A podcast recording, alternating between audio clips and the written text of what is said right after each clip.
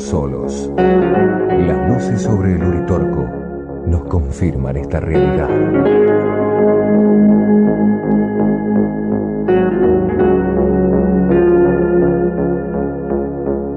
Es pueril creer que vendándose los ojos ante lo desconocido, se suprime lo desconocido.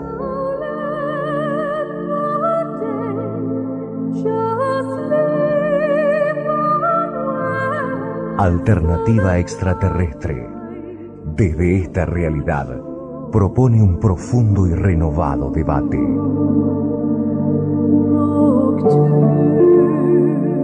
Con los pies en la tierra, con el corazón y la mente abiertos. Alternativa extraterrestre canaliza durante 120 minutos hechos, mitos y comprobaciones que vienen desde más allá de nuestro planeta.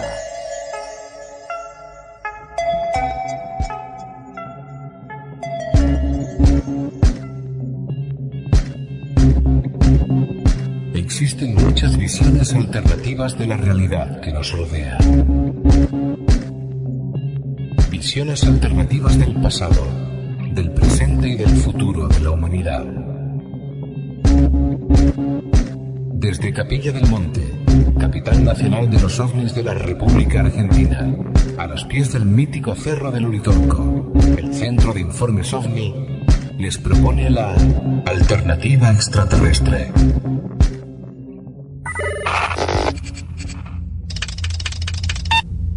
Alternativa extraterrestre. Presenta y dirige Luzmari López. Redacción de noticias Mario Goros Terrazú. Con la colaboración de Daniel Alessandro, Javier Rojas y Matías Molasi. Alternativa extraterrestre es una idea original de Jorge Alberto Suárez.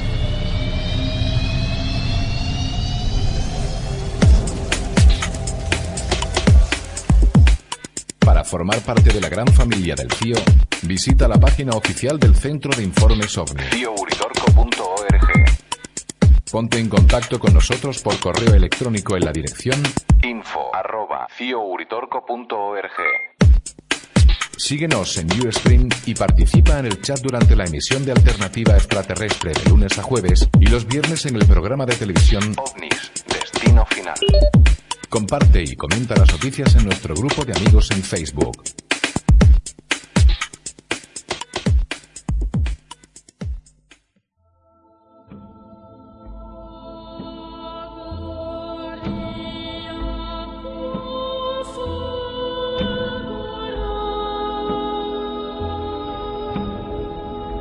Matrix nos rodea. Está por todas partes. Incluso ahora en esta misma habitación. Puedes verla si miras por la ventana o al encender la televisión.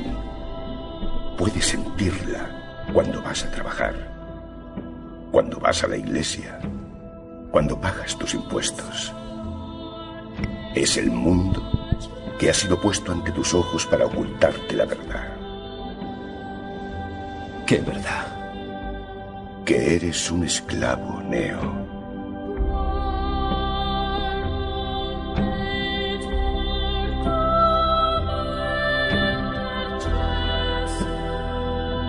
Alternativa extraterrestre. El punto de encuentro para la gran familia del CIO.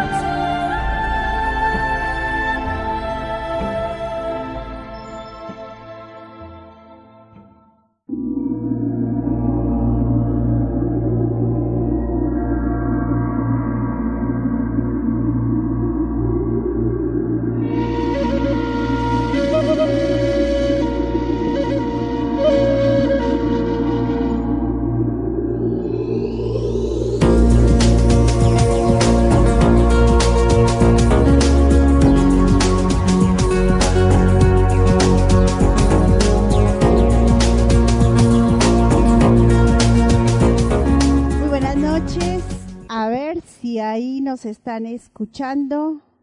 Hola, hola. Sí, perfecto. Muy buenas noches, estimada y querida familia. Damos la bienvenida a este su programa Alternativa Extraterrestre. Espero que me estén escuchando bien. Por supuesto, vamos a ir leyendo los mensajes que ya se están eh, proponiendo allí desde el chat de Ustream, de Facebook y de Ustream para saber cómo nos están eh, recibiendo.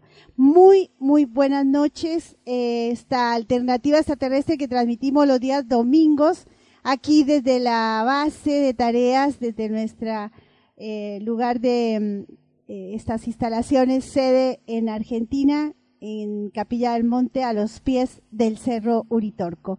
Alternativa extraterrestre, órgano de difusión del Centro de Informes OVNI y que hace posible que podamos llegar a ustedes con las voces, con las noticias, con los informes y con todo lo que nos significa proponer esta temática lejos del fenómeno y un poco en el ámbito de la desmitificación. Bienvenidos, Alternativa Extraterrestre con ustedes, Luz Mari López.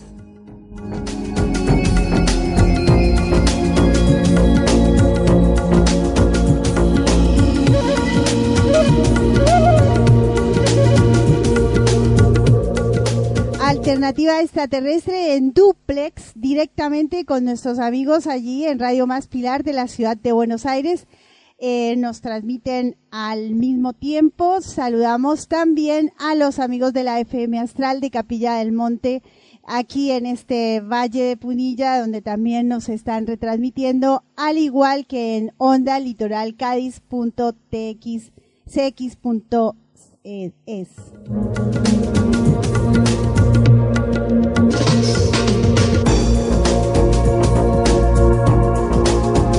Saludamos a las audiencias de los eh, programas de radio, de las radios, donde también nos retransmiten en el diferido, en la radio FMX, la radio de Soldini en Santa Fe, al igual que en burbujamodulada.com.ar y en eh, radio más, perdón, en eh, a la otra radio ya no, en Miami ya no nos están transmitiendo. Estas son las radios que hacen posible que nosotros estemos allí en esta alternativa extraterrestre.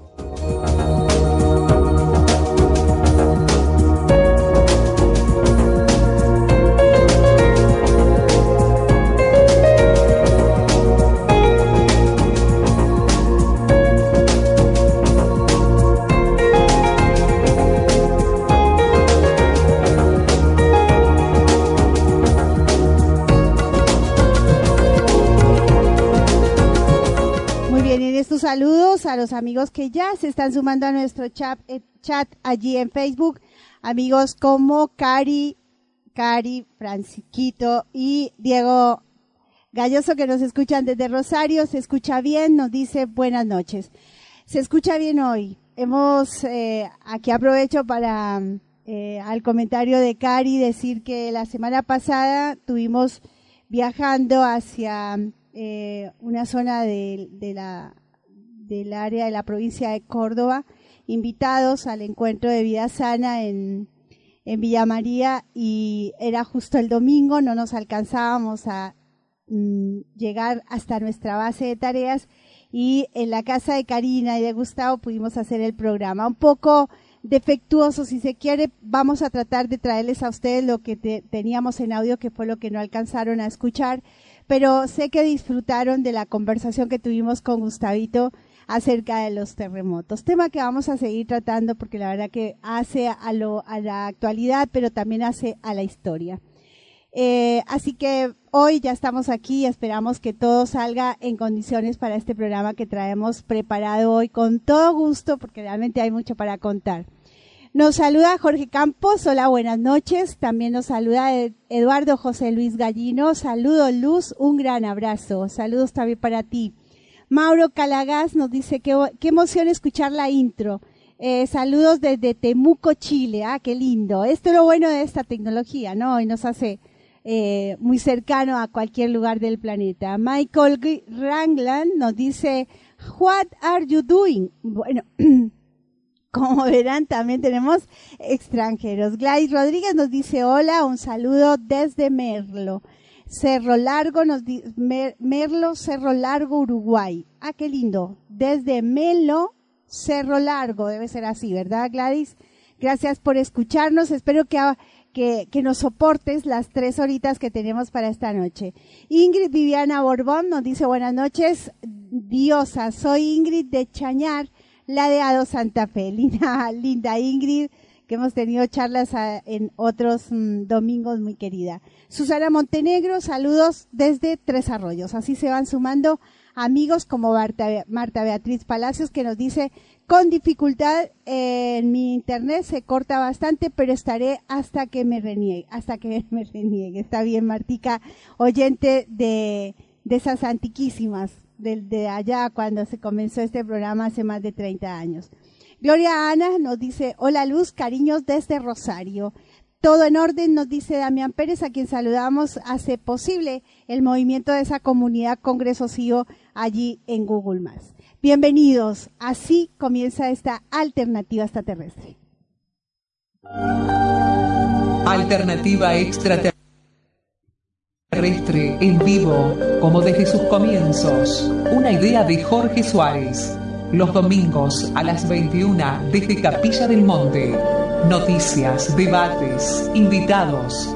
Alternativa Extraterrestre, órgano de difusión del Centro de Informes OVNI-CIO, para desmistificar el tema OVNI. Domingo, 21 horas, radiomaspilar.com.ar. Siempre más.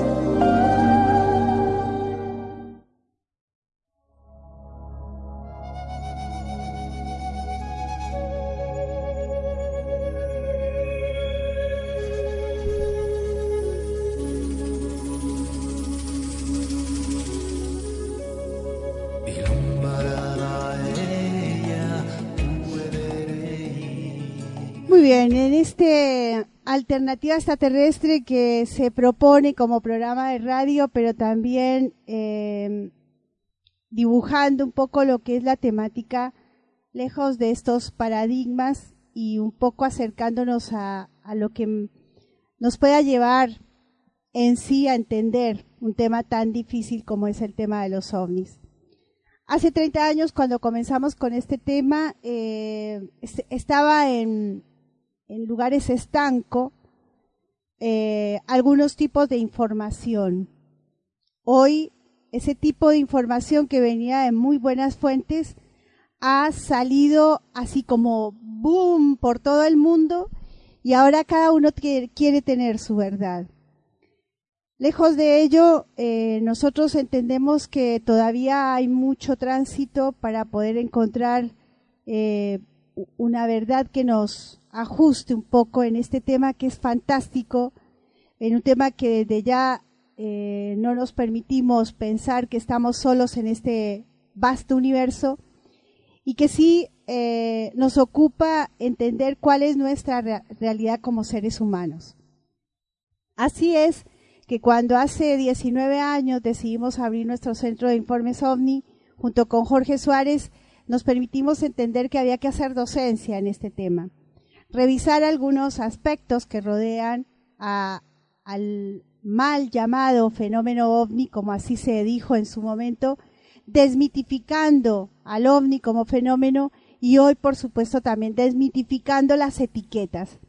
Etiquetas que eh, han hecho que no se, de, de alguna manera nos enredemos en los conceptos y en nuestro modo de vida. Por ello, en estos 19 años hemos realizado congresos, eh, tanto en Colombia como en Argentina, planteando diferentes temáticas en ellos, haciendo inclusive un recorrido fantástico. Cuando allí por el primer congreso hablábamos del ocultamiento de la temática, como también hemos transitado en eso de que los gobiernos saben y usted eh, tras la huella de los dioses, allí donde podemos encontrar y abrevar información para encontrar más respuestas a estas preguntas que aparecen cuando estamos sobre este tema. ¿Cómo no? Eh, otros temas en los que nos fueron empujando poco a poco a esto del tiempo, del no tiempo. Un tema que va alargándose porque este 20 Congreso se, se, nos ha ido para el otro año. Hemos diseñado este encuentro Mundo Subterráneo. Como verán, eh, nuestra tarea no va en pos de, convencer a nadie, sí más bien de poder encontrar más elementos para entender eh, en qué lugar debemos de, ocuparnos como humanos, como seres humanos en esta gran escena planetaria y, cósmica. Por ello, en esta noche de domingo en donde eh, ya estamos en la recta final de lo que es este encuentro que vamos a realizar 3 y 4 de noviembre, volvemos a preguntarnos si realmente vale la pena hacer este esfuerzo de hacer encuentros en Capilla del Monte.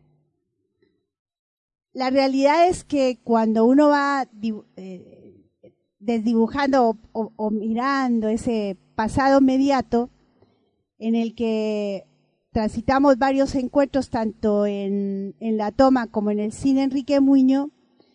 Si ustedes escuchan, inclusive nos encontramos hace unos días con el Congreso número quinto, en el que Jorgito anunciaba que no íbamos a seguir haciendo congresos, eh, uno se pregunta si vale la pena, porque necesitaríamos más gente que asista al evento, a los encuentros, y así entender que realmente eh, es bien recibido el material que proponemos en cada evento. También, y esto nos pone en el momento de reflexión, si a veces realmente hay que darle, como algunas personas lo han dicho, que a la gente hay que darle lo que quiere. Y estamos convencidos desde esta platea que no es así pero pareciera, porque en, cada evento se juega un punto muy importante que es lo económico. Aún así lo seguimos haciendo, pero hasta qué punto tenemos que seguir, no solamente en lo económico, sino en lo, en lo social, jugarnos de esta manera.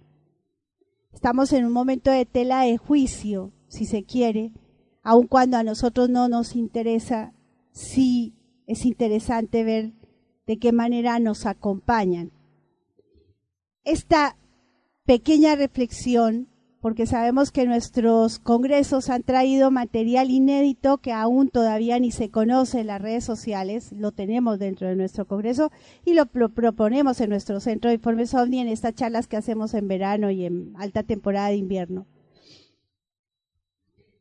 Pero ¿será necesario que se quede solamente en tan pocos? Es la pregunta que nos hacemos. En esa pregunta invitamos a todos los amigos, a toda la gente que nos escucha, a toda la gente interesada en el tema. 3 y 4 de noviembre realizamos Mundo Subterráneo, este encuentro que hemos diseñado a, la intención de reunir recursos para nuestro Congreso número 20 y poder continuar con nuestra tarea un poco más de congresos, obviamente que el CIO sigue con su tarea de difusión y de docencia. Así quería empezar este programa. Yo recuerdo que muchas noches Jorge en Alternativa Extraterrestre expresaba esa, eh, ese, desaliento de seguir adelante porque no sentíamos asistencia en los congresos. Y cuando lo hacía me sentía ruborizada, ¿no? Porque era como que no había necesidad de decirlo audios atrás, ustedes podrán haber escuchado audios de Jorgito donde yo en lo personal a veces le decía, pero Jorgito, esas cosas no hay que decirlas públicamente. Hoy me siento tocada eh, hacia ustedes, ¿no? Y entiendo por qué Jorge, desde ya que también en esa época lo entendía y, y era genial que lo hiciera, porque es nuestra casa, esta es nuestra casa y a veces hay momentos de poder, de querer expresar lo que sentimos. Este encuentro nosotros lo hacemos nuevamente con la idea de que venga gente al evento. Todos nos preguntan y si lo transmitimos en vivo. ¿Por qué no venir al lugar, al momento, a la hora, en el mismo, eh, en los mismos días en que se hace la, actividad, no? Simplemente es un, entendemos las realidades económicas y las necesidades a veces prioridades que damos también a nuestras historias pero quería con esto, si es posible, movilizarlos a ustedes para que nos acompañen este 3 y 4 de noviembre. Si queremos un evento más importante, convocando a un Pierre, por ejemplo, un Jim Pierre, que lo van a escuchar ustedes en, en esta hora, en estas tres horas de alternativa extraterrestre, nos cuesta dinero, como también nos está costando este. Y para poder resolver esa situación se necesitan asistentes a nuestros eventos. Es un llamado. Espero que toque lo más sensible de ustedes y se convoquen a estar presentes en nuestro encuentro. Eh, así quería comenzar esta alternativa extraterrestre un poco para pensar y un poco para eh, llevarlos a, a que asistan a este encuentro para la divulgación de la presencia extraterrestre. Mundo Subterráneo se titula y estas son parte de las personas que van a estar presentes en este evento. Cabrera, documentalista de Nómada. Hola, soy Raúl Cabrera, documentalista de Nómada. Estaré en Argentina del 2 al 6 de noviembre promoviendo el documental La Cueva de los Tallos en la cumbre del mundo subterráneo. No se lo pierdan y nos vemos allá Argentina. Abrazos.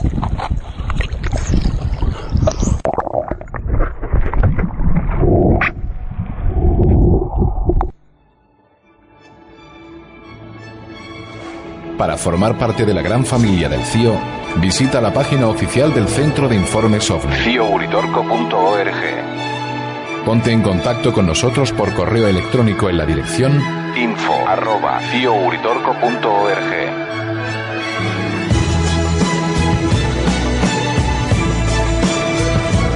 Síguenos en Ustream y participa en el chat durante la emisión de Alternativa Extraterrestre de lunes a jueves y los viernes en el programa de televisión OVNIS, Destino Final. Comparte y comenta las noticias en nuestro grupo de amigos en Facebook. ¿Y si el proyecto SETI interceptara una transmisión de otro mundo? ¿Qué pasaría a continuación? Según el protocolo de postdetección SETI, una vez confirmada una señal de radio extraterrestre, la noticia se debe mantener en secreto hasta que se haya notificado al gobierno.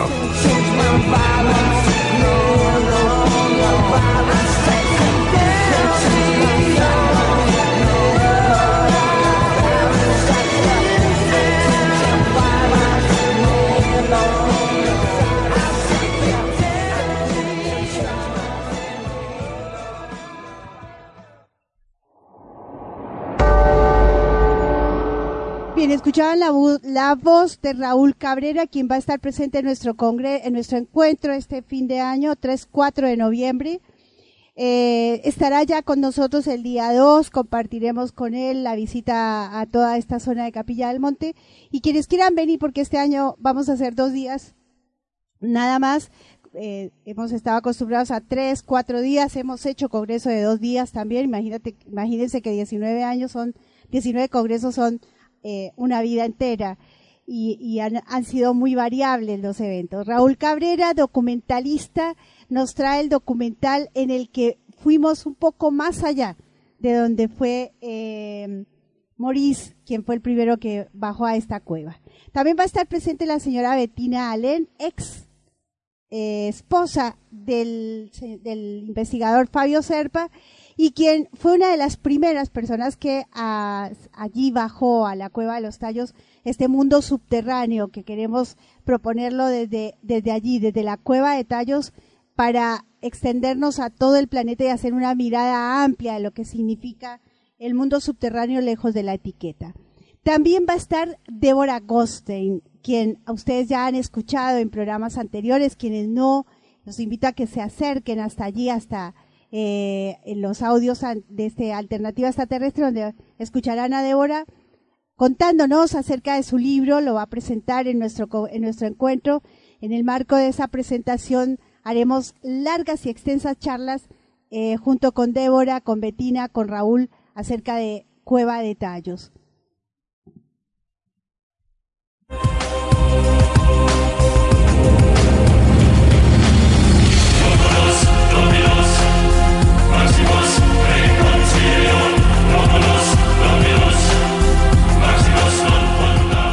También estar eh, Claudia Banjic, Teresita y Fernando de PNR con una muestra artística. Así la presentan ellos. Hola amigos del CIO, somos PNR, punto de no retorno. Teresita Seca, Fernando Seca y Claudia Banchik. Los invitamos este mes de noviembre al encuentro que organiza el CIO en nuestra ciudad, Capilla del Monte, Córdoba, Argentina, con la temática Mundo Subterráneo. Estaremos participando con la muestra El cielo guarda un secreto presentando evidencias del contacto extraterrestre en la antigüedad a través de pinturas y esculturas. Los esperamos.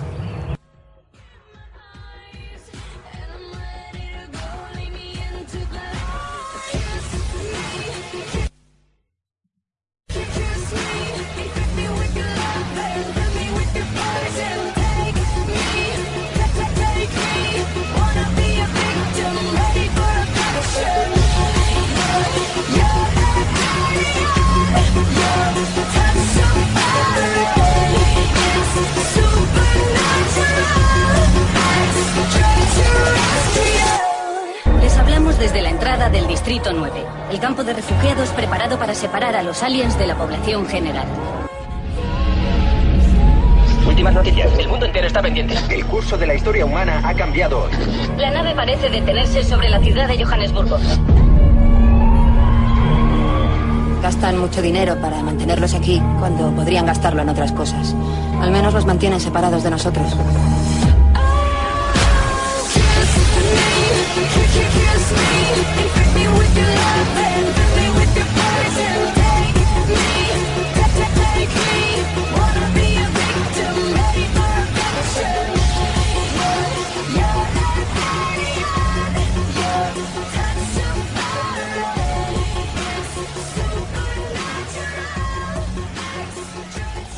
Qué lindo panel, qué lindo panel que tenemos para este encuentro 3 y 4 de noviembre y también estará presente Edgardo Marranti, que nos va a traer desde su arte, que va más allá del arte, como lo tenemos entendido, este, esta, mm, eh, este material, la manera de cuadros que él ha dibujado, donde como contactado anidimensional dice que él ve y lo que ve lo transmite en los cuadros, en estas pinturas anidimensionales, así las llama, y desde ese lugar él tiene un material interesante que lo va a poner a, manera de, si bien muchos conocen su tarea, a manera específica del tema mundo subterráneo.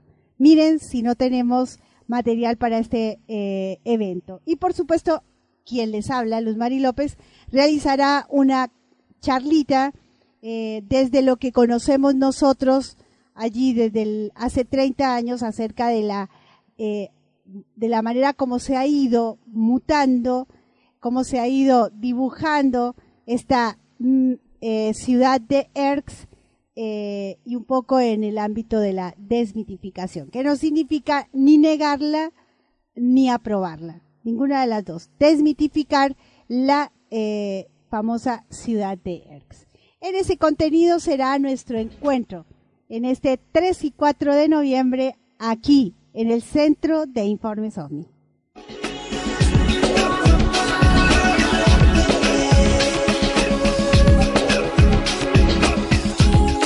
Muy bien, leemos los mensajes que nos están llegando, pero les cuento, váyanse preparando para lo que se viene porque es hermoso lo que viene ahora. Eh, Sergio Daniel Penece nos dice, hola Luz, cariños desde San Martín, Buenos Aires. Se escucha perfecto. Sergio, un saludo, gracias por elegirnos. Luz Silvero nos dice, hola Luz, hola Luz. Tengo que decirle Luz también porque se llama Luz. Hola Luz, Luz, Luz. Luz Vázquez también, otra Luz, nos dice, primera vez que te escucho por estos medios. Saludos desde Villa María. Ay, Luz, qué lindo. Allá estuvimos hace ocho días. Nos encontramos con, con Florencia, que también nos escucha, junto con Joaquín, y enviamos un saludo también a esa linda gente de Villa María. Alex López nos saluda. Buenas noches desde Medellín. ¿Qué tal, Alex? Gracias por escucharnos. Carolina Stranger, desde Buenos Aires, nos dice, Luz, nos encantaría ir al Congreso, pero dudamos que sea posible por cuestiones laborales. Tendrían que autorizarnos al menos dos días de trabajo y no es fácil, menos en noviembre, estando tan cerca de fin de año. Ah, lo lamento, lo lamento y sé que ustedes me acompañan. Estuvimos en, en Buenos Aires, pero bueno, esperemos que, que lo puedan hacer. Yo digo que siempre la última palabra que escucho es la no, el no, voy por el sí. Gracias Carolina, gracias Nadia por estar allí. Eh, se les quiere mucho a las dos. Damián Pérez nos dice seguramente va a ser un gran evento y creo que con Deborah Gorsen está asegurado sin restar méritos al resto de los invitados. Así es, Damián Pérez va a ser un encuentro maravilloso como siempre los tenemos acostumbrados. Sabemos que nuestro material no deja de ser eh, interesante aun cuando quisieran otra cosa, ¿no? Eh, bien es sabido que tenemos nombres interesantes para traer, pero bueno, eh, a veces no nos acompañan la, esos vientos en popa que tienen que ver con las, los ámbitos financieros. Gracias, Damián. Celeste Barreneche nos dice saludos desde Rosario Luz. Un placer escucharte y para mí un placer tenerte dentro de nuestra audiencia.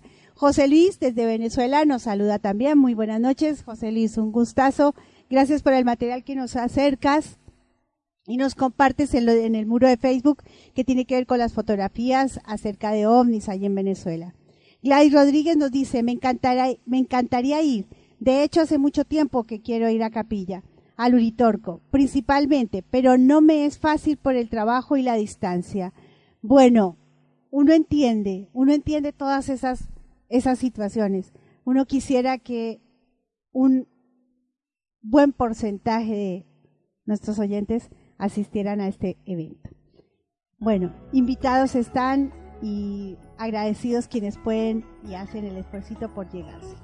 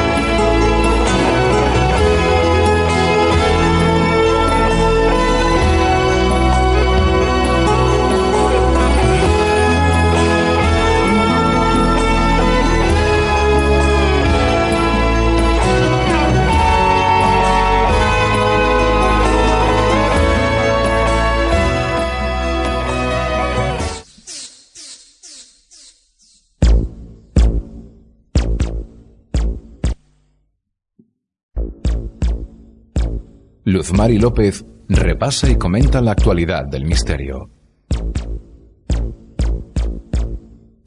Noti OVNI, Noti OVNI. Tradiciones ancestrales. Noti OVNI. Ovnilogía. Terapias alternativas. Noti OVNI. Exopolítica. Noti Historia oculta. Ciencia de vanguardia.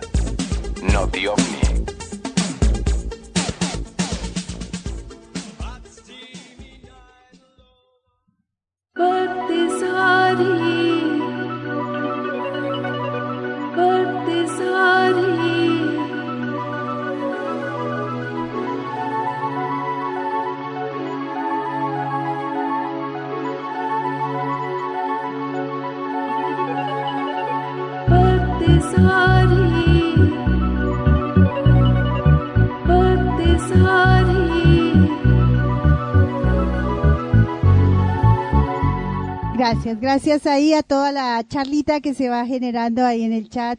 Conversen, propongan, eh, si quieren hacer preguntas, bienvenido sea.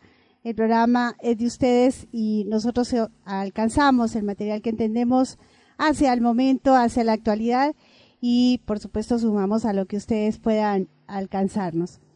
Eh, este Noti quiero decirles que más adelante tenemos van a disfrutarlo, lo van a disfrutar, porque haber, habernos encontrado con Jean Pierre eh, Garnier el día lunes en la conferencia de prensa fue toda una experiencia que ya les voy a contar.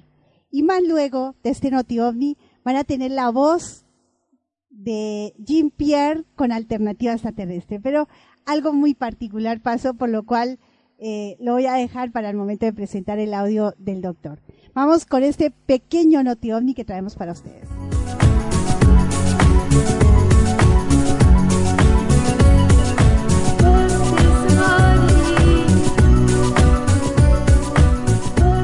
Este viene, este titular viene de la alarena.com.ar, un fenómeno misterioso entre Trenkelauken y Santa Rosa.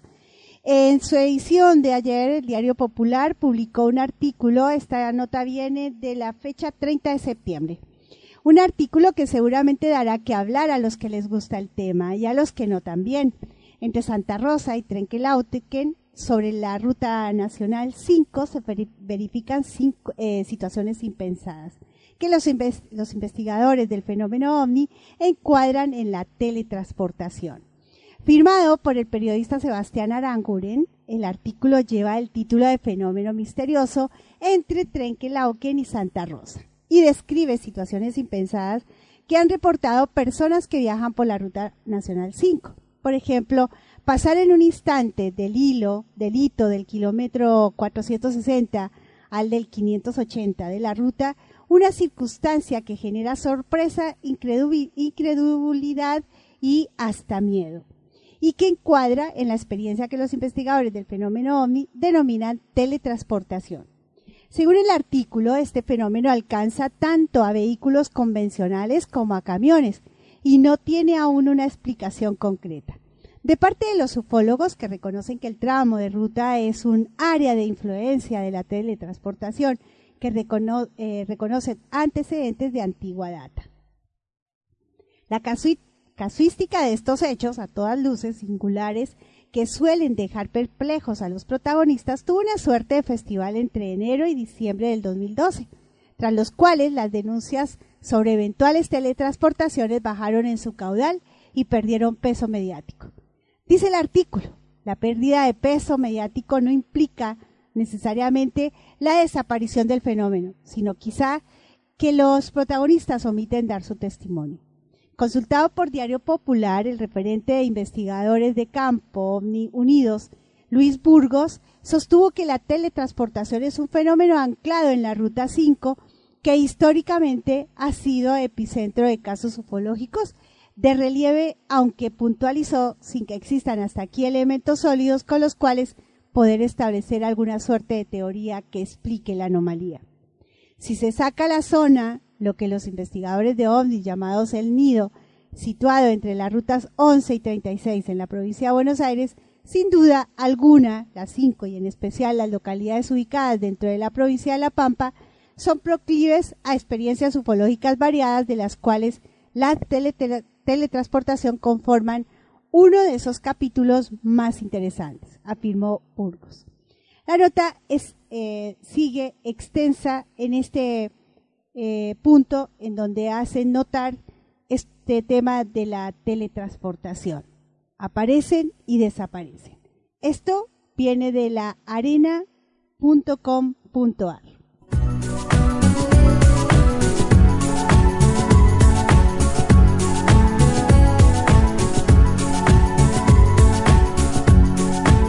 Acontecimientos como terremotos, como tsunamis y como eh, erupciones de volcanes hacen a titulares como el que eh, vamos a compartir con ustedes, en donde eh, la aparición de estos objetos voladores no identificados se dejan notar en las cámaras de, en, nuestras cámaras. Dice así en la mm, nota que alcanza Univisión, publicado en septiembre 29, la relación del Popocatépetl y los ovnis. Muchos aseguran que el volcán Popocatépetl en México es una base de ovnis. Lo cierto es que durante años se han captado objetos voladores cerca de su, de su mm, activo carácter. Durante años, los investigadores de diferentes partes del mundo han detectado que durante las erupciones volcánicas o el incremento en la actividad de los mismos, se han registrado avistamientos de ovnis. En el caso de México, el volcán Popocatépetl, situado en los límites de los estados de Morelos, Puebla y México, ha sido objeto de estudio desde el año 1994, cuando intensificó su actividad. Esto fue reforzado en el año 2000 cuando durante unas exhalaciones captaron con una fotografía en la que un objeto luminoso con una estela de luz que inicia desde el cielo sobrevuela el cráter.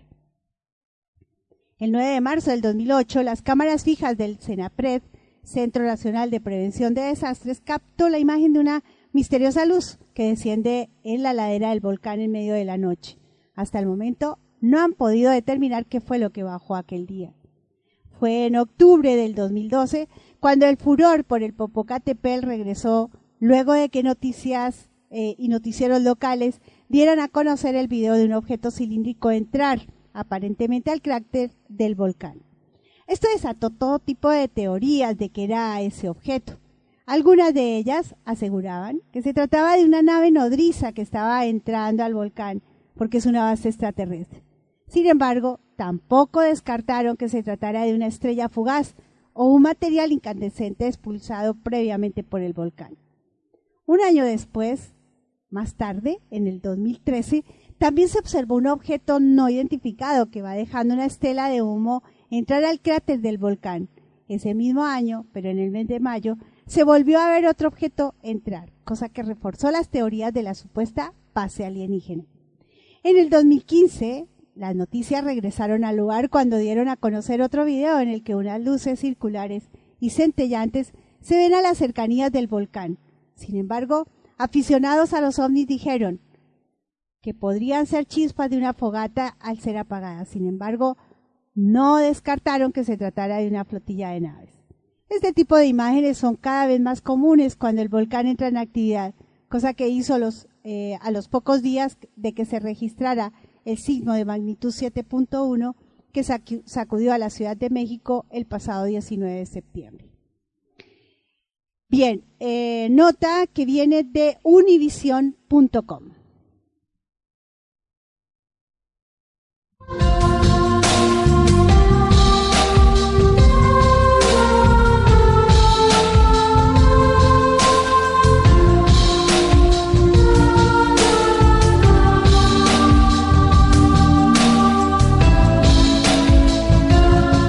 28 de septiembre, un día como hoy, de, 1892, chinos avistan un ovni. El 28 de septiembre, Yuru creó una obra titulada Llama roja caliente flota en el aire.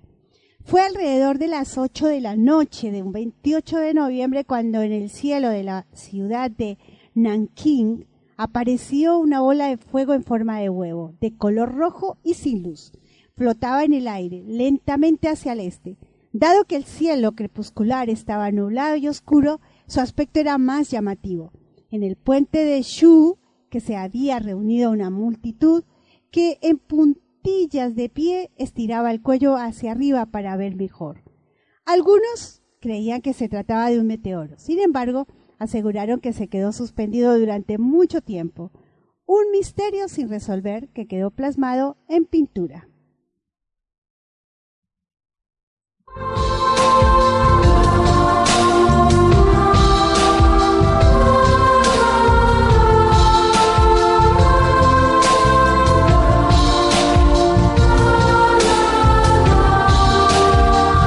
cerrando este pequeño noti ovni, Roswell no puede quedar atrás. Un tema, lo comentábamos esta tarde con amigo con un querido amigo, muy querido de la casa, en el que eh, a uno le queda, eh, es fascinante, ¿no? Saber que uno de los casos más negados oficialmente todavía tiene muchísima, muchísima letra. Letra que en lo que a nosotros corresponde, no solamente estamos eh, no convencidos, porque creo que habría que, esa palabra tan etiqueta podríamos llevarla a otro lugar, pero sí toda la información que tenemos muy Em, en archivo del CIO, indicando en estos casi 19 años que no solamente la autopsia real, sino que el caso como tal tiene mucho para contar todavía. Dice así publimetro.cl, eh, fin del misterio. Productor revela la verdad detrás del mítico video de la autopsia a extraterrestre de Roswell. La realidad es que todos en la comunidad OVNI tomaron esta película como la pistola humeante y la prueba de que los extraterrestres y los ovnis existen. Señaló el hombre quien aseguró que solamente buscaba crear una broma con el registro. Impactó, eh, causó en 1995 un video en donde supuestamente se realizaba la autopsia a un extraterrestre. El registro que fue bastante divulgado en Chile por los medios de comunicación se suponía que databa de 1947, año en que habría caído un ovni en la localidad estadounidense de Roswell. Durante años eh, existió una... Perdón. Durante años existió una leyenda detrás de grabación. Perdón porque me está Nueva línea, fuerza y reconstrucción. Un audio, ahí está. Durante años existió una serie de leyendas detrás de la grabación y pese a que se comprobó que todo era falso, el mito detrás seguía creciendo con el tiempo. Pero este hecho pudo haber llegado a, su fin luego que el productor detrás del video revelara la verdad en torno al origen del registro durante una actividad en el Leicester Square Theatre en Londres. Según consigna el Daily Mail, Spiros Matters confidenció que el escultor John Humphreys, un experto en efectos especiales y que ha participado en la mítica serie británica Doctor Who, fue quien creó el extraterrestre en 1995. Y para hacer toda la recreación de la autopsia, utilizó informes de médicos y cirujanos de la década del 40 para darle la mayor autenticidad a la grabación. Por su parte, el hermano y la cuñada del productor fueron quienes dieron vida a los dos forenses que aparecen mientras que los órganos que supuestamente eran del alien en realidad eran de vacas y corderos comprados en una carnicería. Respecto al método usado para el registro, el video fue empalmado en otro que databa de 1947 sobre un partido de béisbol perteneciente al nodo original a la compañía británica Pate. Así quedó como una película de 19 milímetros que parecía que verdaderamente había sido grabada en la mencionada década. Metaris confesó finalmente que lo único que buscaba con el registro era divertirse y crear una broma, porque nunca pensó el impacto que causaría. La realidad es que todos en la comunidad ovni tomaron esta película como la pistola humeante y la prueba de que los extraterrestres y los ovnis existen, expresó este, señor, este buen señor informe que viene de Publímetro. Por supuesto, eh, ya conocen nuestra, mm, nuestra opinión.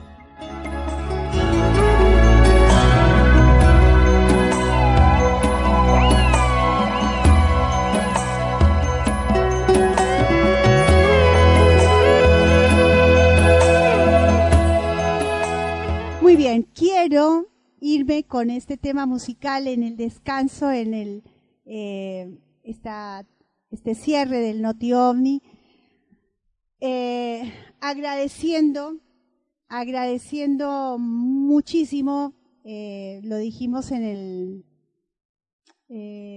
domingo pasado, lo reiteramos porque pudo haber quedado mm, no grabado, porque habíamos tenido pues, problemas con la transmisión. Eh, nuestro amigo Juan Dorado nos alcanza este libro, el libro secreto de Jeshua, escrito por Daniel Meurois, un autor de, de bastantes libros y que explora campos de conciencia. Estoy terminando un libro, Juan Dorado, quien nos escucha también en el diferido, y ni bien termine el libro que estamos leyendo, vamos a comenzar con este. Hay mucha literatura definitivamente, pero nos encanta leer, es la única manera de poder conocer de tantísimas realidades.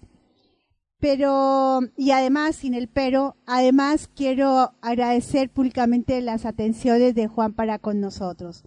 Nos envió eh, una, un pedacito de eh, cosecha de trigo de uno de los lugares, ya vamos a, adentrarnos en tema porque Mario nos va a alcanzar ese material que le llegó a, Mario por, en manos de Juan Dorado, de allí de los círculos de las cosechas, también cerca de uno de los observatorios, eh, de una de las antenas que, que hay en esa zona de Inglaterra. Ya hablaremos de ello en su momento, pero quiero agradecer a Juan por tantísimo material, por tanto, tanto cariño que hay hacia nosotros y compartir con ustedes un material que nos envió Juan Dorado, música que se llama El Sembrador para distendernos y entrar eh, en el siguiente bloque que traemos para ustedes, que seguramente les va a encantar como yo lo disfruté y quiero compartirlo con ustedes. Bien, vamos entonces a escuchar este tema musical, El Sembrador, enviado por nuestro amigo Juan Dorado desde España. Gracias, Juancito. Vamos para, para nuestros oyentes.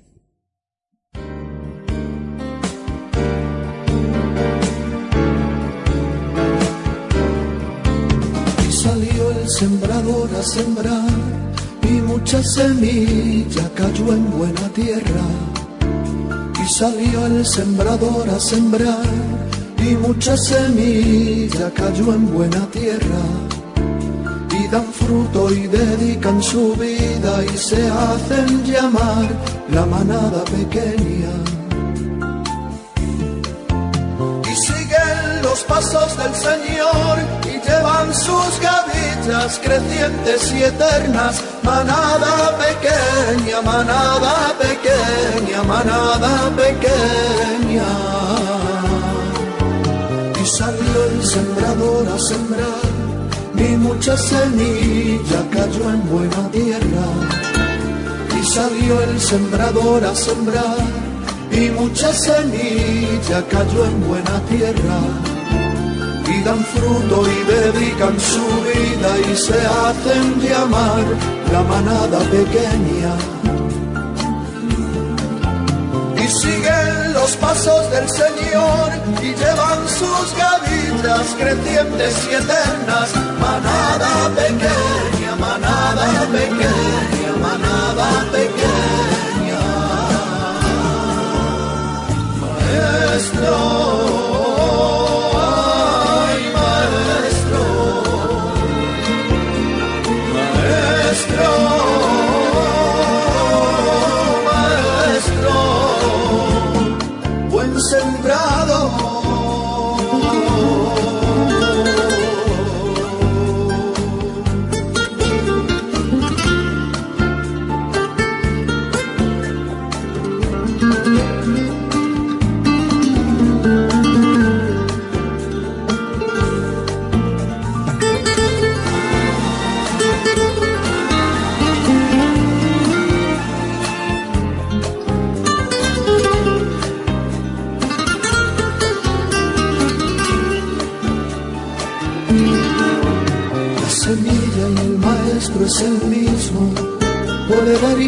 La calidad de la tierra. Pues la semilla y el maestro es el mismo, puede variar la calidad de la tierra. Pedregal o sin raíz, esto es lo que impide que dé fruto la tierra. puedes dar el fruto al ciento por uno, al treinta sesenta. Labra tu tierra, labra tu tierra, labra tu tierra.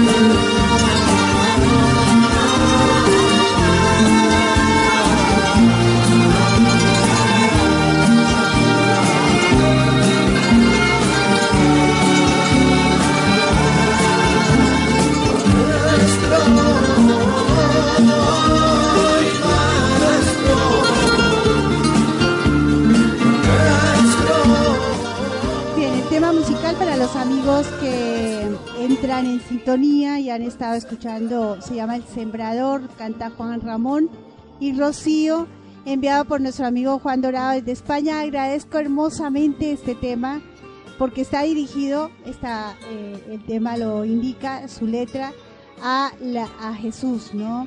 Eh, Jesús es, eh, lo decíamos la semana pasada, es ese, esa persona en referencia a la cual uno se inspira puesto que aun cuando ha sido tan mal contada la historia eh, o, la referencia no ha sido la mejor porque ha sido desde el ámbito religioso, nos invita a entender que estamos comprometidos a, un, a una vida maravillosa en este planeta siempre y cuando nos comprometamos y seamos responsables de ello. Eh, aún estando dormidos podemos reconocerlo. Y dice así en este libro, la vida desconocida de Jesús según la memoria del tiempo.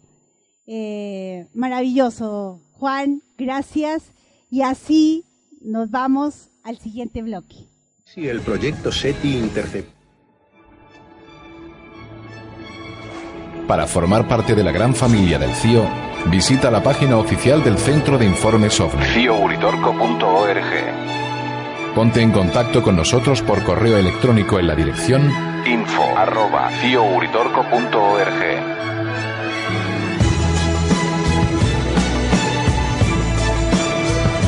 Síguenos en Ustream y participa en el chat durante la emisión de Alternativa Extraterrestre de lunes a jueves y los viernes en el programa de televisión OVNIS, Destino Final.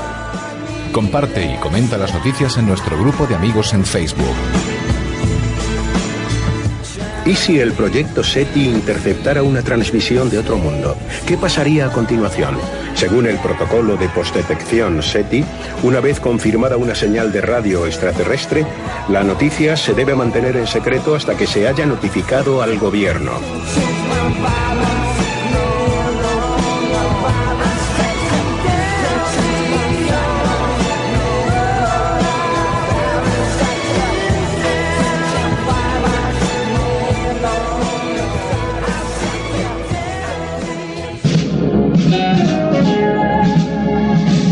Estamos solos. Las luces sobre el unitorco lo confirman. Es pueril pensar que vendándose los ojos ante lo desconocido, se suprimirá lo desconocido. Llega a Burbuja Modulada otro programa de investigación desde Capilla del Monte, provincia de Córdoba, a los pies del mítico Cerro Unitorco. El Centro de Informes OVNI les propone Alternativa Extraterrestre, un programa que se transmite en diferido por burbujamodulada.com todos los viernes desde las 14 horas.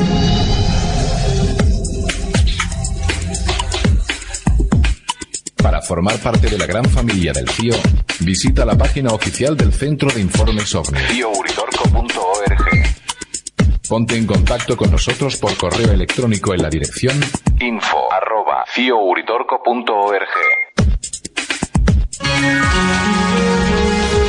No te pierdas Alternativa Extraterrestre por burbujamodulada.com. Viernes después de las 14 horas.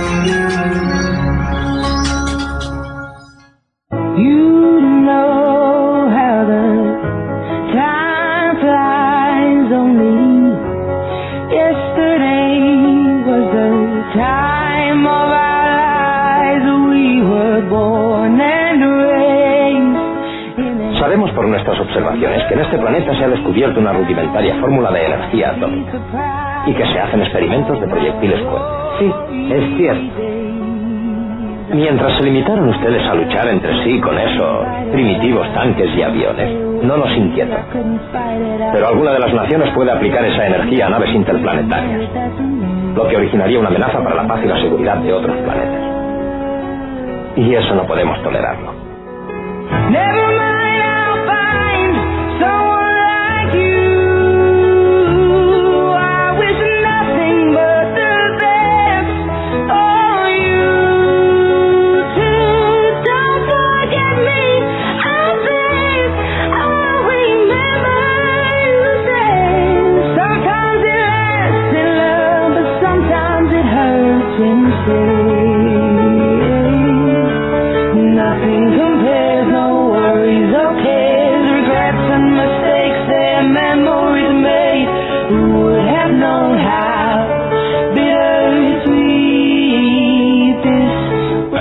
Alternativa extraterrestre es una idea original de Jorge Alberto Suárez.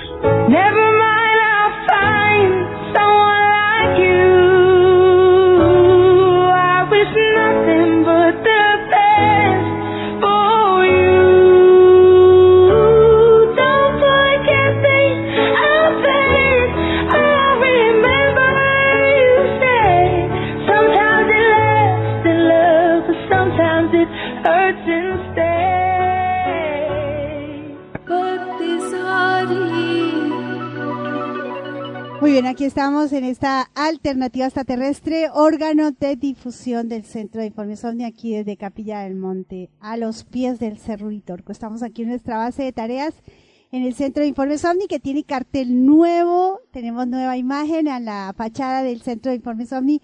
Agradecemos a Claudio Carranza, que ha sido el responsable de que este cartel haya cambiado.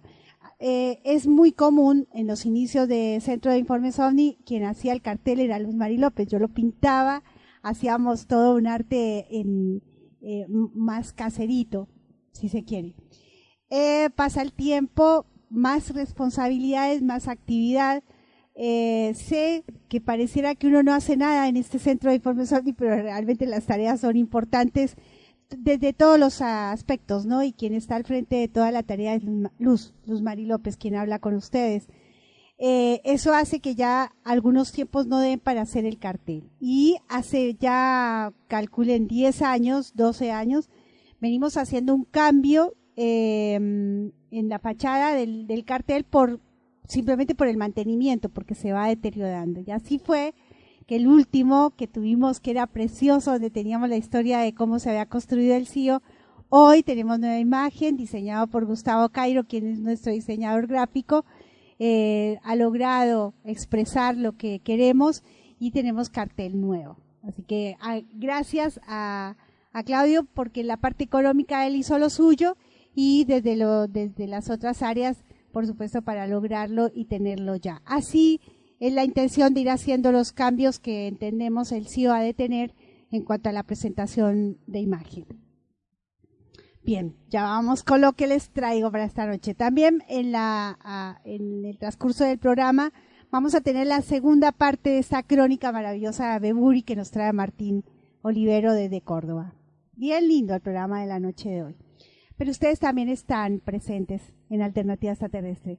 Nos dice mm, Lorena Gisela, hola Luz, saludos de Rosarinos. Gracias, gracias a los Rosarinos. Eh, Carlos Alberto Tur, hola Luz, te saludo desde Tandil. Hermoso lugar pendiente para ir a conocer. Gracias, Carlos Alberto. Eh, allí dicen que es una zona de sierras, ¿no? Así que debe ser hermosito.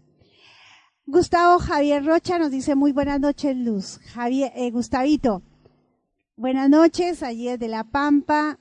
desde Santa Rosa y decirte que el próximo bloque, bueno, agradecidísimo, ¿no? Porque fue un poco gestión tuya. José Luis nos dice, lástima que estoy muy lejos, eh, pero hubiera ido. Mm, espero que puedas venir. La idea es que ese quisiera desaparezca y estemos aquí todos juntos este 3 y 4 de noviembre aquí en Capilla del Monte. Carolina Stranger nos dice, haremos lo posible, Luz. Sabes que queremos estar. Claro que sí, yo sé que sí. Así que esperemos que se dé. Aeropuerto Orión nos dice saludos desde Argentina. Gustavo Javier también está complicado para viajar el encuentro de noviembre. No me diga eso, Gustavo. Lo quiero ver aquí, lo quiero ver en medio de todo este grupo lindo que vamos a tener en nuestro encuentro el 3 y 4 de noviembre. Ya les dije, no quiero, no. Damián Pérez nos dice yo trataré, pero no, hoy no puedo garantizarla sobre más cerca de fin de mes. Bueno, ya les dije, no quiero, no, los quiero a todos aquí, sería lindo verlos a todos. Lorena Gisela nos dice, hola Dani Mor, eh, qué interesante dupla harían con Luz Mari. Dani, Dani Morone, no lo conozco. Bueno, hay que conocerlo. Carlos Alberto Tur, ¿qué tipo de música es la que pasas en tu directo? Hermosa música. Bueno, hoy nos ha acompañado música eh, que ha sido compuesta y trabajada allí por los años 90, 2000, en donde está Enigma, mucha música de Mystical Morini, de, mm, eh, bueno, hay otros, Mystery Moon, eh, títulos así de la nueva era, pero temas específicos como el que acabamos de escuchar, enviados por nuestros oyentes. Eh, ¿Qué más tengo acá de oyentes? Tengo a mm, José Luis, estoy investigando a una familia de apellido Navea, que en el año 1995 les un portal dimensional, todo empezó con un niño de cuatro años, al ver unas luces siete en total que salieron del cielo. Su logro ver, eh, se logró verlas y de allí empezó la pesadilla, como me dijo la familia. Bueno, eh, interesantes son hechos, ¿no? De la temática ovni, experiencias vividas y las cuales eh, van quedando registradas. Gracias, José Luis, por compartir en esta su alternativa extraterrestre.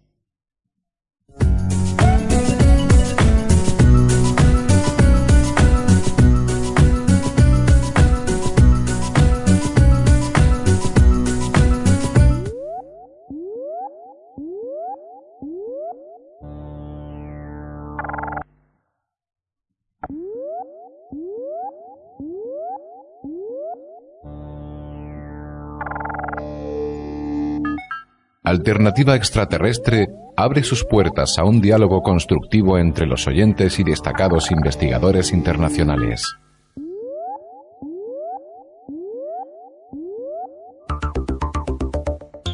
Alternativa Extraterrestre, el punto de encuentro para la gran familia del CIO.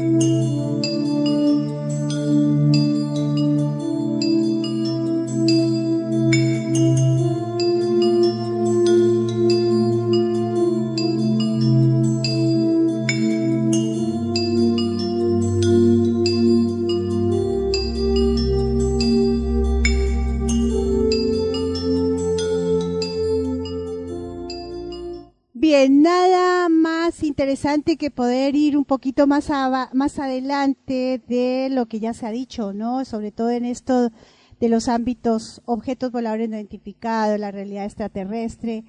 Eh, bueno, ¿qué, qué decir de estas etiquetas que se han vendido en el tiempo, como el contactismo, como eh, las abducciones y tantos otros temas que merecen profundidad.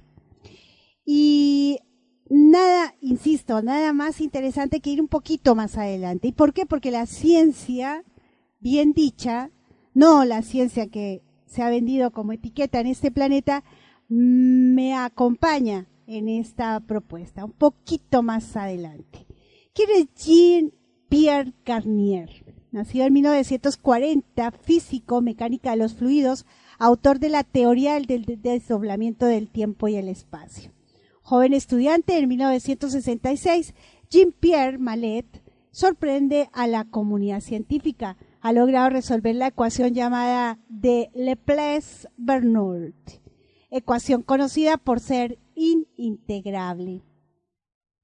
Es objeto ya no solo de una tesis, sino también de un informe de la Academia de las Ciencias.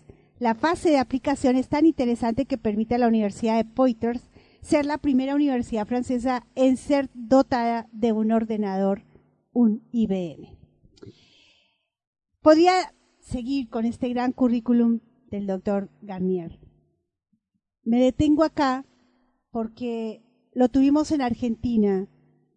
Él está haciendo una gira por diferentes lugares del planeta con su, eh, con su conocimiento. En Buenos Aires hizo su taller de dos días que no se pudo grabar, nadie puede grabar ese tipo de taller. Por eso si tienen la oportunidad de verlo en México o en Barcelona, háganse la, el esfuercito y véanlo. Nosotros lo veníamos siguiendo hace bastante, lo queremos traer a uno de nuestros congresos y qué mejor que en el marco del tiempo del no tiempo. Esperemos que se nos cumpla esta intención. Por lo pronto, eh, gracias a, Gustavo Rocha, de allí de, la, de Santa Rosa de la Pampa, que nos enteramos aquí en este bello Facebook, nos enteramos que estaba aquí también en Buenos Aires. Así que lo tratamos de contactar y Carolina, su traductora, junto con Alejandra Premasi, quien hizo posible que el doctor llegase a Córdoba porque no estaba dentro de su plan, pudimos estar en su conferencia de prensa. Debo hacer todo el preámbulo porque la verdad fue eh, interesante y es interesante cómo se viven este tipo de experiencias. Eh, por supuesto, asistimos a esta conferencia de prensa el día lunes después de haber asistido a la conferencia que hicimos allí en, Villa María. Eh, nos enteramos que él iba a estar haciendo una conferencia gratuita, lo publicamos en el Facebook para que las personas que quisieran estar, el Rotary Club de Suquía aquí en Córdoba, permitió, hizo la gestión para que él hiciera su conferencia gratis. La hizo en, eh, en el Obispo Trejo, aquí en Córdoba el día lunes pasado a la, a la tardecita noche. Nosotros no pudimos quedarnos, no teníamos para un lugar para quedarnos a la noche, ya veníamos con noches atrasadas y lo menos que queremos es molestar a los amigos. Entonces eh, decidimos venirnos para, para eh, Capilla del Monte porque no tenemos los recursos para pagar hotel y para quedarnos. Eh, estacionamientos o muchos gastos que se nos hacen a la hora de quedarnos en una ciudad como Córdoba. Pero, ay, a los dos días siguientes era miércoles, martes y miércoles su taller. Nuevamente allí no se puede grabar eh, y bueno, tampoco pudimos estar por los mismos motivos. Quisimos aprovechar la conferencia de prensa, pero su conferencia de prensa, pocos fueron los medios de prensa que asistieron se le dio prioridad a los medios de prensa que venían, como fue un, miembro del Rotary Club de Río Cuarto, la señora Marisa eh, que tiene un programa de radio allí, de televisión, perdón, en, en Río Cuarto. Así que ella hizo una entrevista de bastante tiempo. Eh, pueden ir al canal de YouTube de Marisa Kazán, Río Cuarto, y ahí van a poder ver el material que, logró. Nosotros fuimos observadores del momento, eh, queriendo hacer la charlita con el doctor, y medio como que ya se nos estaba yendo el tiempo, no sabíamos si lo íbamos a poder hacer. Siguió eh, también en fila un periodista de Radio Nacional, quien hizo la entrevista en francés, toda en francés, también se tomó su tiempo, lo que hizo que a la hora de que me tocaba a mí, porque éramos la, el tercer medio que estaba cubriendo la conferencia de prensa, ya el doctor estaba cansado, deseaba ir a descansar y no sabíamos cómo hacer para poder tomar la voz del doctor y los conceptos de, del doctor físico hacia nuestros oyentes. Mientras estábamos esperando este momento, también pensábamos que nuestras preguntas, si se podía hacer, iban a ser muy concretas porque ya el tiempo lo decía, no iba a ser para más. Y no queríamos eh, reanudar preguntas que ya se habían hecho y que seguramente ustedes también lo pueden encontrar en, en la red de lo que él habla. Les cuento que el taller, las cosas que dice en el taller son realmente imperdibles. Y no las podemos transmitir porque obviamente no hay grabación, salvo las personas que asistieron podrán contar lo que escucharon. Nosotros, desde la ignorancia total de lo que puede transmitir él en su taller, quisimos retomar desde nuestra tarea, desde nuestros conceptos, desde lo que nosotros sabemos, desde esta alternativa extraterrestre, algunos conceptos del doctor. Aquí los tienen. Esto fue lo que pudimos lograr con el doctor Jean-Pierre Garnier en este lunes pasado en Córdoba y agradecidísimos al doctor. Dicen no, eso es para los países no científicos, pero los países no existen. extraterrestres, ovnis, ne sont pas scientifiques. No son científicos. Claro, hay, hay un área, hay un área en, en Francia, desde la área militar, que se desarrolló el informe Cometa, un informe donde hacen un trabajo de investigación científica acerca de estos objetos. Militaire qui fait des investigations à ce sujet. Ajá. Ah, mais les militaires, En c'est c'est différent. Ah, C'est différent. Quand vous travaillez pour l'armée, Cuando trabajas para, ser- para Vous la, êtes tenu a un secret militaire. Estás Bien. obligado al al secreto militar. on n'en parle pas aux civils. Eso no se cuenta a los civiles. Pourquoi il y a un secret militaire ¿Por qué haber, tener un, eh, un secreto militar? choses que les civils ne doivent pas savoir. Porque hay cosas que los civiles no deben de saber. Bien, si es desde, desde esa área, desde el- hablando de los civiles, eh, nosotros los seres humanos, más allá de el creer o no creer, Depuis ce point de des civils, hein, nous les êtres humains, au-delà de croire ou pas croire, eh, el y que... y a- y hay un razonamiento muy sencillo.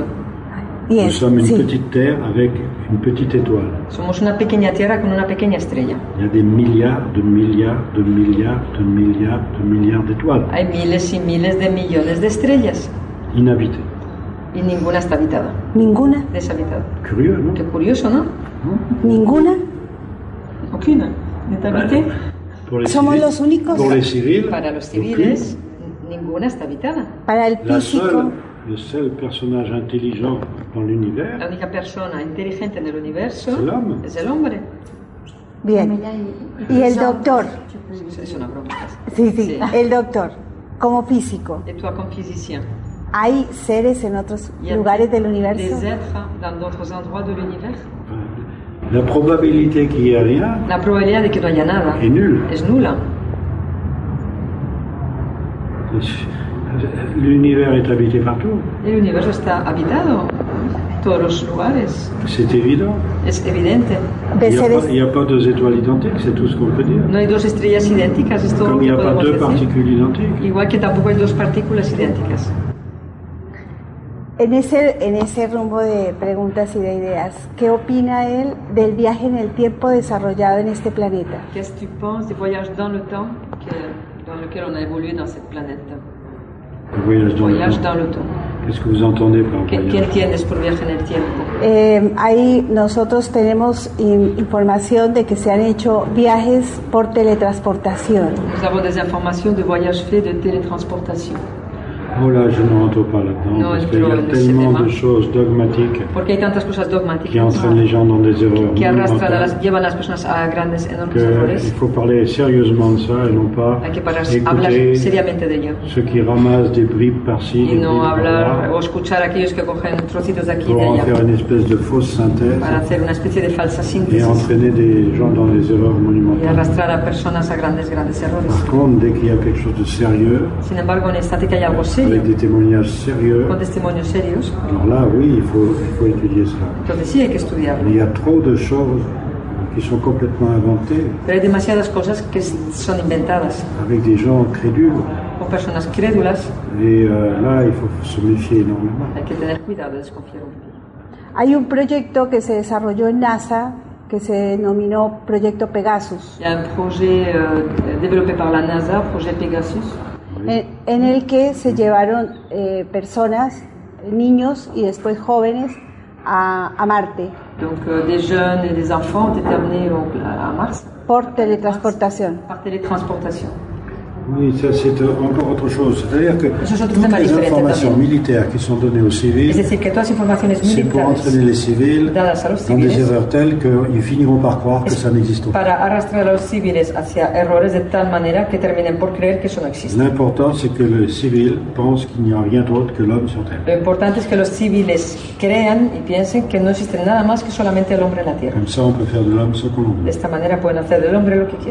Et si l'homme est au courant de ce qui se passe dans l'univers, Porque si el hombre está informado de lo que ocurre en el universo, alors il n'accepte plus le mode de vie de de la Terre. ya no aceptarán el modo de vida de la Tierra. El desdoblamiento del tiempo no me permite entender de alguna manera de que podemos viajar en el tiempo. Le dédoublement de temps ne me permettrait-il pas de comprendre qu'on peut voyager dans le temps? Ah, bien sûr. Claro. S'il y a plusieurs temps, à quoi Si hay varios tiempos. C'est pour nous qu'il y en a plusieurs. Es, para nosotros que C'est existen pas- varios tiempos. C'est pas comme ça pour euh, un décor. No es de decoración. non, non. Nous vivons dans plusieurs temps à la fois. Vivimos en varios tiempos a la vez. Une très vieille phrase de Platon. Una frase muy antigua de Platón. L'éternel est celui qui était, Lo eterno es aquel que era, celui qui est aquel que es et celui qui sera. y aquel que será. Mais qui, en- à dire vrai, Pero que a decir verdad, il est dans tous les temps. está en todos los tiempos. Qu'est-ce que ça veut dire ça ¿Qué significa eso? Ah, Ça veut rien dire. No significa nada. J'avais parlé de ça à une publication scientifique, une présentation de publication scientifique. Yo hablé de esto en una presentación de una publicación científica. Avec des physiciens très connus. Con físicos muy conocidos. Et qui m'écoutaient avec attention, que me escuchaban con gran atención, qui étaient d'ailleurs comment, heureux d'écouter ça. felices de escucharme, Et ils m'ont dit, ceux qui étaient les référés, y me dijeron, los que eran, estaban en este arbitraje, votre publication, ok, bien, vale, ok con su et publicación, vous m'enlevez la poésie. pero por favor quíteme usted su poesía. Et la poésie, c'était Platon. Y la poesía era Platón. Sí, señor. Si hay algo que admiro del doctor es el poder encontrarnos con, y algunos ya están cada vez más, C'est Eh. de toi, de pouvoir rencontrer eh, en esta intención de encontrarnos en la ciencia del espíritu uno solo. cette intention de, de, de faire un avec la science et l'esprit. Ça, c'est ce que l'admire de toi. Non, en fait, il faut. Nous sommes la science. Nosotros somos la ciencia. Nous ne sommes pas au service de la science. No estamos al servicio de la ciencia. Elle- en nous faisant croire par la technique Haciéndonos creer por la Científica. técnica científica que nous sommes au service de la science, estamos al servicio de la ciencia, l'homme devient rien du tout. el hombre se vuelve un nada de nada. Nous sommes bien supérieurs à la technique. Somos muy superiores a la técnica. Nous sommes la synthèse. Somos la síntesis. Et il faut l'utiliser. Pues hay que utilizarlo. Alors on distrait l'homme Se, dis- se distrae pues al hombre, des se le distrae con técnicas, il n'a pas besoin. muchas técnicas que no necesita, Car le but de la, la vie sur Terre, c'est pas la technique. porque el objetivo de la vida en la Tierra no es la técnica. Yo ¿Va? quisiera- ¿Va bien hasta ahí? Ah, Súper, eh, me encanta escucharle, El lo sigo. Eh, mis oyentes, las personas que siguen nuestra tarea, eh, À tienen una tendencia a ir a lo espiritual o a lo científico. ont une tendance d'aller ou vers le spirituel ou vers le scientifique. En fait, c'est qu'il n'y a ni science ni spiritualité. Es que no hay ni ciencia ni espiritualidad, de hecho. Il y a y l'homme dans l'univers. Está el hombre en el universo. Et L'homme est l'univers. ¿En dónde el me hombre de- y el universo. Et L'univers est l'homme. El hombre es el universo, el universo es el hombre. On, on fait, on fait partie du tout. Somos parte de un todo. On pourrait appeler ça la loi du rien et du tout, Podríamos llamar a eso la ley del todo y del nada, ou de l'alpha et de l'oméga. o del alfa y del omega. Regardez une chose que je raconte. Co- Una cosa que yo cuento. Si vous êtes tout, Si eres un todo, si vous êtes, non, vous n'enregistrez pas ça. No lo paso. no lo grabes. Non, vous n'enregistrez pas ça. Ce que je veux dire. Que no quiere que lo No lo paso. Elle veut pas le, elle va pas le transmettre. No lo grabo.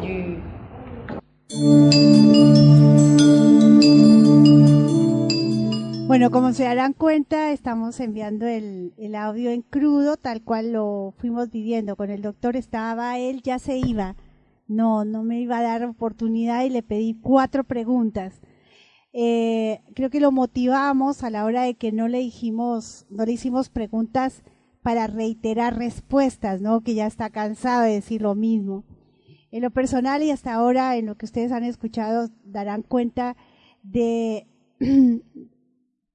y, y de- debo decirlo, lo hago a personal, suscribo cada uno de sus conceptos, porque realmente me permite eh, establecer el- la, la intención de desmitificar tantas etiquetas que se nos venden todos los días. Y él, con su sencillez y en ese ámbito puramente eh, científico, si se quiere, eh, quitando la etiqueta, sino siendo un poco más amplio como él lo expresa, me deja eh, caminar los nuevos conceptos a los cuales tenemos que comenzar a, desandar, ¿no? Porque hemos estado realmente presos de conceptos totalmente ya caducos.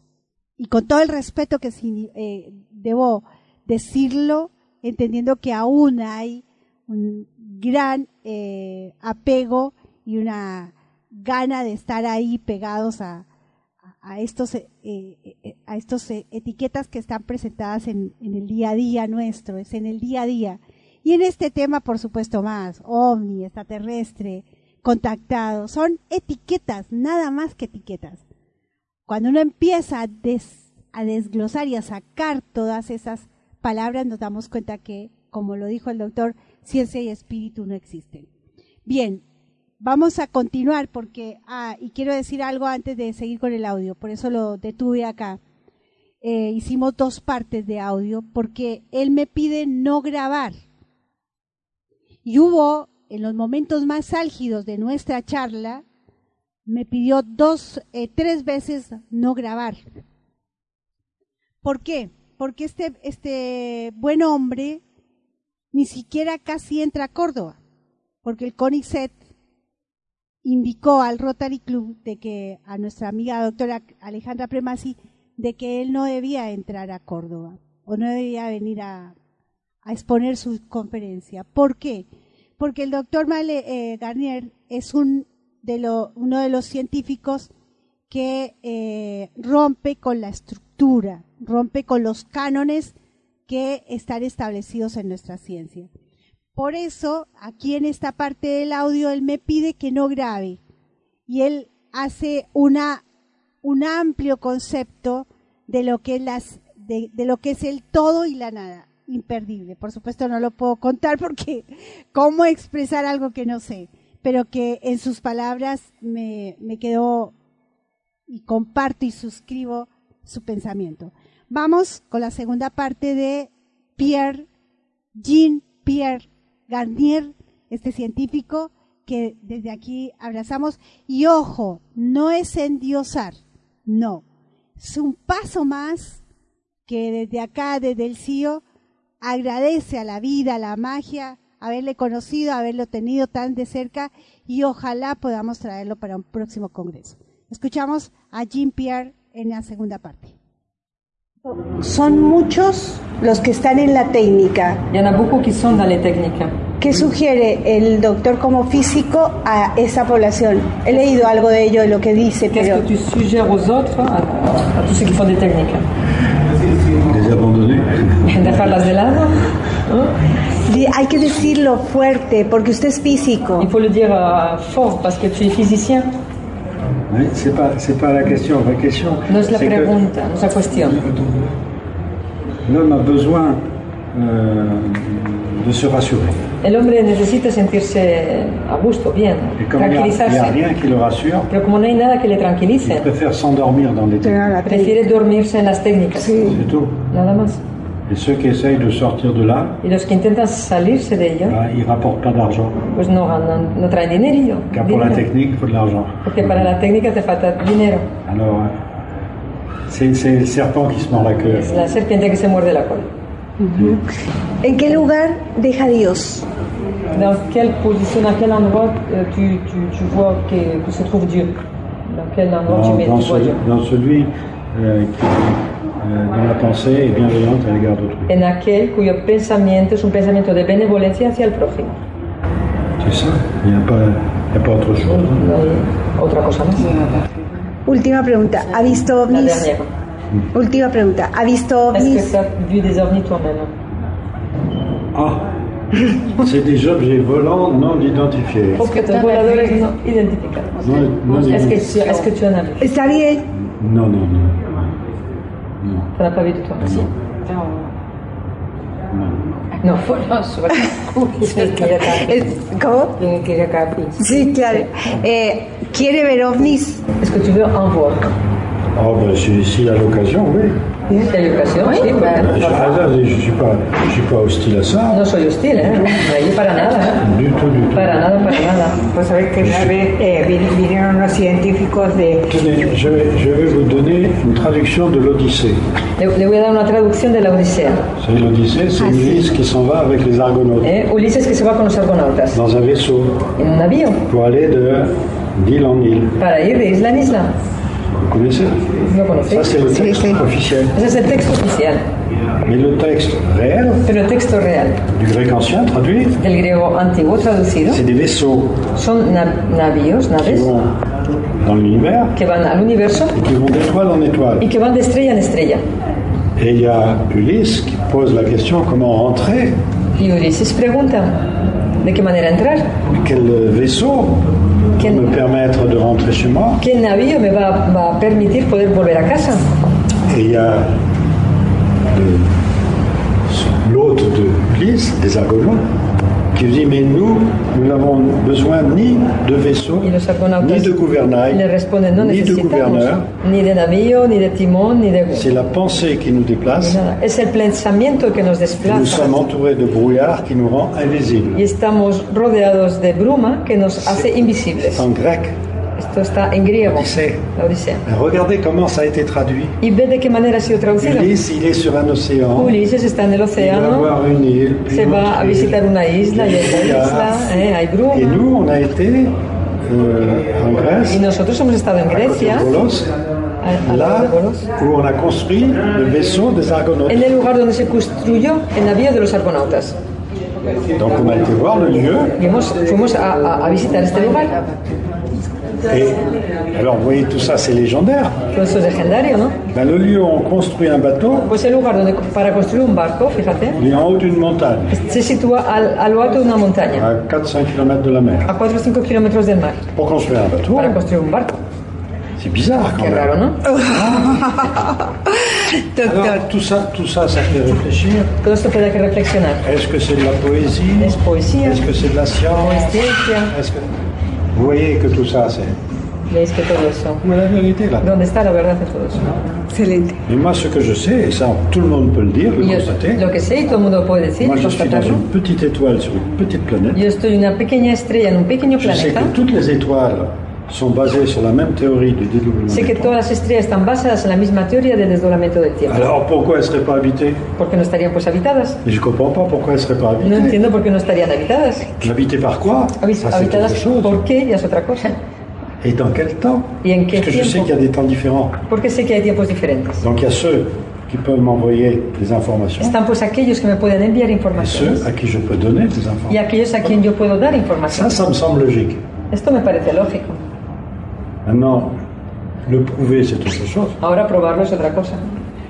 Mais tout ce qui est logique, hein, Pero todo aquello que es lógico, là, on est obligé de l'accepter. entonces estamos obligados a aceptarlo. À condition que vous ayez toujours l'hypothèse logique, Con la condición que siempre tengas la hipótesis lógica, la démonstration la logique demostración lógica et la conclusion logique. y la conclusión lógica. Si ces trois-là sont logiques, si esas tres son lógicas, alors vous êtes obligé d'accepter. estás obligada a aceptar. Alors on vit dans un monde où on a soit une hypothèse complètement farfelue, vivimos en un mundo en que tenemos o una hipótesis totalmente soit loca, quand on a une vraie hypothèse, c'est la conclusion qui est o farfelue, cuando tienes una buena hipótesis es la conclusión la que es una et parfois c'est même la démonstration. Y a veces es incluso la Alors demostración ça, la que ça no on ne peut pas accepter ça. Y eso no lo Et c'est pour ça que les scientifiques sont très méfiants. Y es por eso que los científicos desconfían mucho. Parce que les gens qui parlent de choses extraterrestres Porque las personas que hablan de cosas sortent des choses illogiques. cuentan cosas ilógicas. Donc on refuse. Entonces lo rechazan. Ça ne veut pas dire que ça n'existe pas. No significa on que no pas existen. accepter l'explication. No- pero no se puede aceptar la explicación que se da.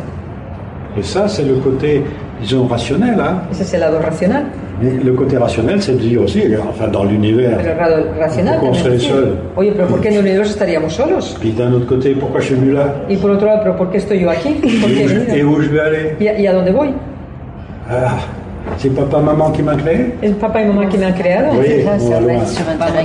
Hermoso, muchísimas gracias doctor, la verdad que sí, muy amable. Para nuestros oyentes, lo mejor. Gracias. Una foto nada más me queda. Gracias, gracias. a instancias del eh, general.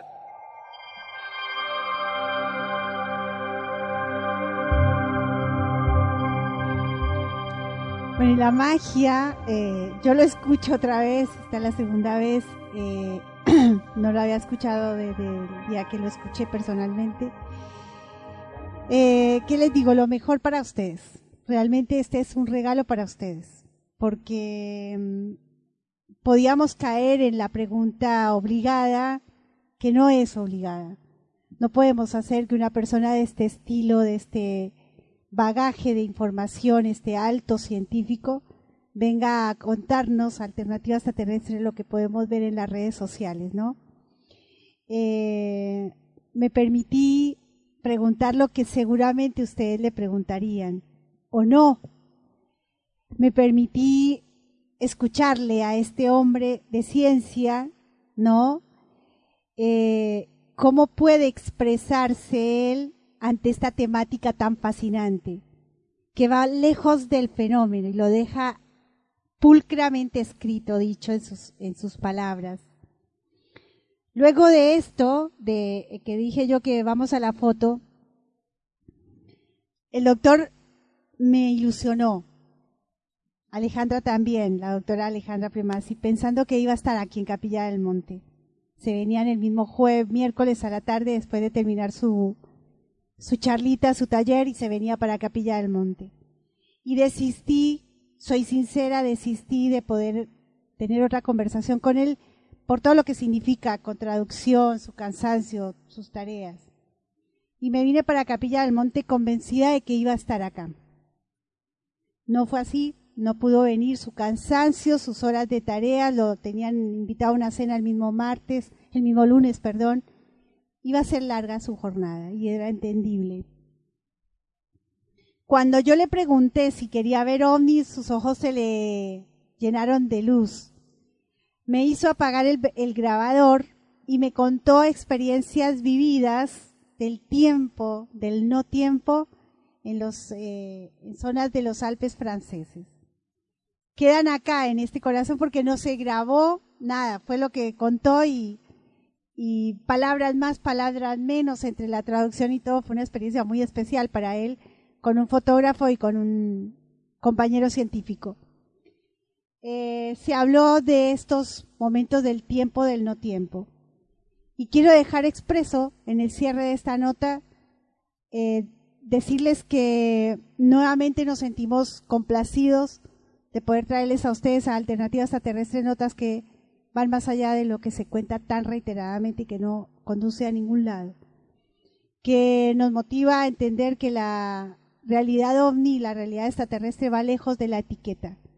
Y que si no saltamos, si no hacemos nosotros por nosotros mismos ese salto cuántico al cual nos está invitando este planeta, este momento, esta, eh, estas circunstancias de la humanidad, eh, bueno, eh, es aburrido realmente vivir en ese ciclo vicioso en si ellos están y si nos vienen a hacer daño o nos vienen a, a, salvar. Yo creo que eso está más que ya eh, caduco, ¿no? Somos nosotros los únicos responsables de nuestra realidad. Gracias, doctor. Jean Pierre, esta nota va para él. En cualquier momento se lo vamos a mandar para que él escuche esta posibilidad que nos dio de transmitir a ustedes esta, este pensamiento que genera un científico que no se queda solamente en la ciencia, esta que nos vende la estructura, sino va un, mucho, mucho más allá. Gracias, doctor Pierre, y para ustedes ha sido realmente, me siento, nos sentimos con el gusto de traerles este lindo regalo.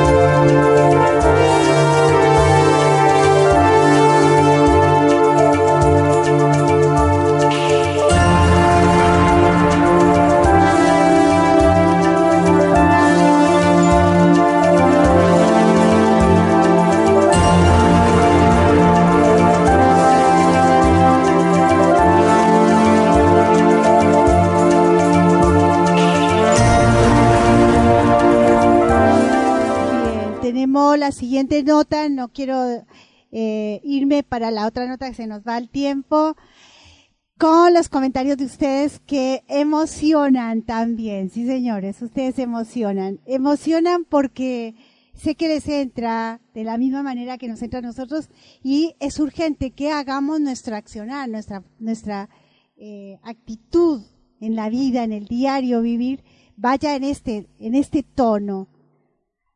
Y eso nos hace diferentes y nos hace auténticos. No hacer la copia, ir detrás de el maestro, de la técnica. Esto nos deja Garnier. Horacio Emilio nos dice, Luz, qué lindo poder escucharte todos los domingos. Un abrazo muy grande desde Bologne, Buenos Aires. Gracias, Horacio. Lo mismo, lindo tenerte en nuestra audiencia. Galicia Alonso nos dice, eh, saludos, Luz Marí. Saludos, Alonso. Cristian, ah sí, Cristian, el médico, que ya está inscrito para nuestro encuentro, apuesta por nuestro evento. No, yo no, uno no se enoja. A mí no me gusta enojar, me parece que eh, no, no debe existir el enojo. Si hay enojo ya hay disputas, si hay, no, no va. Pero quiero verlos a todos en el Congreso, en el encuentro de noviembre. Vénganse, hagan bulla, hagan ruido en Capilla del Monte, el CIO lo necesita. Dice Cristian, nuestro amigo que ya está listo para llegarse el 3 y 4 de noviembre, eh, que su señora cumplió años. Querida Gabriela, divina, lo acompaña, le hace, va ahí a todos los encuentros con el CIO. Gracias, Gabriela. Y desde aquí nuestro feliz cumpleaños. Eh, que haya sido hermoso este cumpleaños. Eh, fue ayer, antes de ayer. Así que quedan muchos más. Y un saludo a toda la familia, a todos los amigos que estuvieron ahí cerca de ella. Gabriela, todo nuestro cariño. Y Cristian eh, envía este saludo por Alternativa Extraterrestre. Gabriela, feliz cumpleaños. También nos dice Jaime, Naranjo allí desde Miami que se está escuchando perfecto. Andrea Betigo, Bentivoglio nos dice muy buena entrevista, Luz. Gracias, Andreita. Hicimos lo que pudimos, salió del corazón. Gustavo nos dice, Luz, en mi comentario anterior tuve un error. Quise poner, nos ayuda, el doctor Garnier nos ayuda a ver la realidad de una forma totalmente distinta. Sí, yo digo, Gustavo, acompañando tu comentario, que el doctor me parece que ayuda o colabora o acompaña o propone el abandonar eh, la forma como nos han educado. Que es urgente que miremos otras formas de educación, ¿no? Educarnos de otra manera, acompañando tu comentario. Gracias, Gustavo. Jorge Campos nos dice, le has hecho hacer otra conferencia paralela. Muy bueno, sí.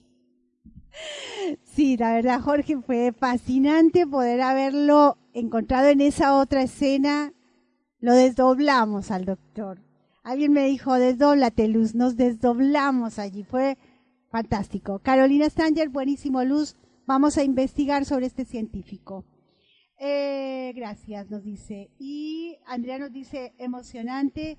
Bueno, para todos ustedes.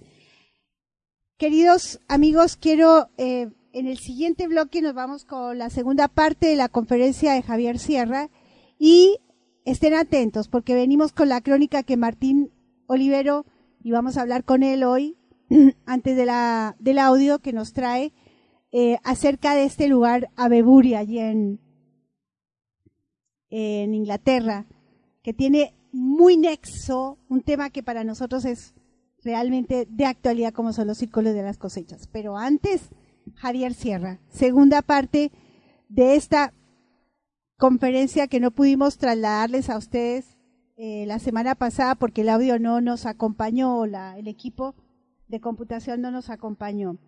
Eh, la segunda parte de esta conferencia que diera Javier Sierra en eh, el primer Congreso Internacional de Onilogía imperdible, como lo anterior, sin desperdicio. Para ustedes, Javier Sierra, en esta conferencia donde está hablando del informe Cometa y en este punto hace referencia al caso Roswell.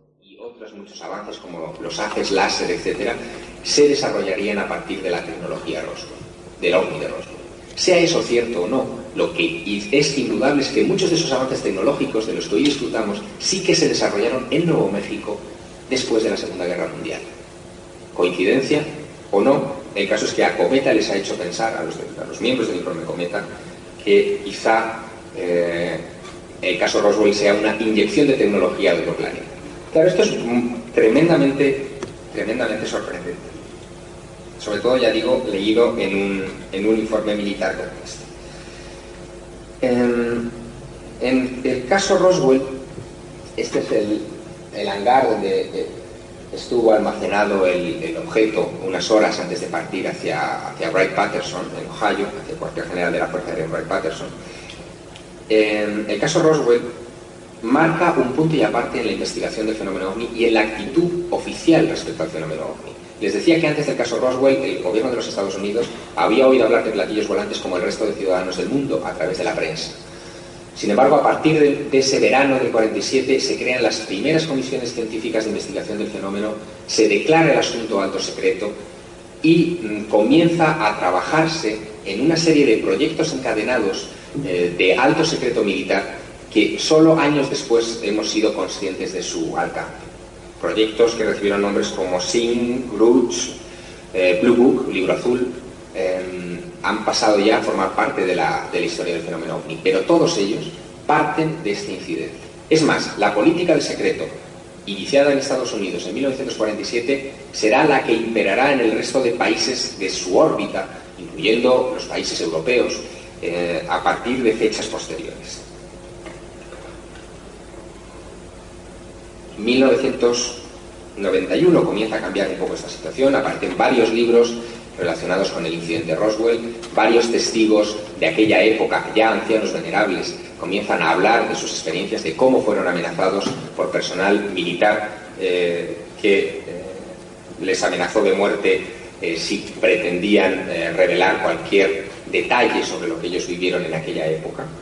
Y mmm, se prepara un caldo de cultivo interesante que culmina con eh, una petición por parte de un senador eh, norteamericano, eh, representante del Estado de Nuevo México, que exige al gobierno que se aclare la situación de lo que ocurrió allí hace tantos años. Eso obliga a la Fuerza Aérea en 1994 a emitir un primer comunicado, muchos años después del año 47, donde insistían en que lo que allí se había visto era en realidad un globo sonda extraño, globo sonda experimental. Después emiten otro informe mmm, en 1997 donde eh, era una especie de guía telefónica, donde todo el propósito del, del, gobierno de los Estados Unidos era decir que, bueno, que aquello había sido un globo experimental y que cuando había testigos que hablaban de humanoides que habían visto cerca del ovni siniestrado, en realidad se referían a unos maniquíes, unos dummies, o dummies, son unos maniquíes de prueba, los habrán visto ustedes en los ensayos de los coches cuando los estrellan contra las paredes, esos monigotes que van dentro del- de los coches, esos son los dummies. Bueno, pues eh, el gobierno de los Estados Unidos dice que los testigos confundieron dummies con humanoides. Y lo hicieron de una manera muy sencilla, porque eh, los eh, americanos, los norteamericanos, ya saben ustedes, tan, tan perspicaces ellos, querían saber qué pasaba si un humano, por ejemplo, caía de 10.000 metros de altura. Creaban un dummy, lo tiraban y luego lo examinaban y así se enteraban de qué es lo que pasaba. ¿No? Necesitaban saber ese, este tipo de cosas. Y esos ensayos con dummies se realizaron a partir de 1954, es decir, muchos años después del año 47, lo que no ha sido impedimento para que ellos traten de asimilar un caso a otro. Esta es la zona de White Sands, cerca de eh, la zona de Roswell, donde se hicieron muchos de esos experimentos aeronáuticos durante los años 50. Y esta es una secuencia no demasiado asquerosa de eh, la filmación que en 1995 surgió eh, y que se atribuyó al caso Roswell. Ese es otro incidente que Cometa analiza eh, parcialmente en este informe hecho público hace unos meses en Francia.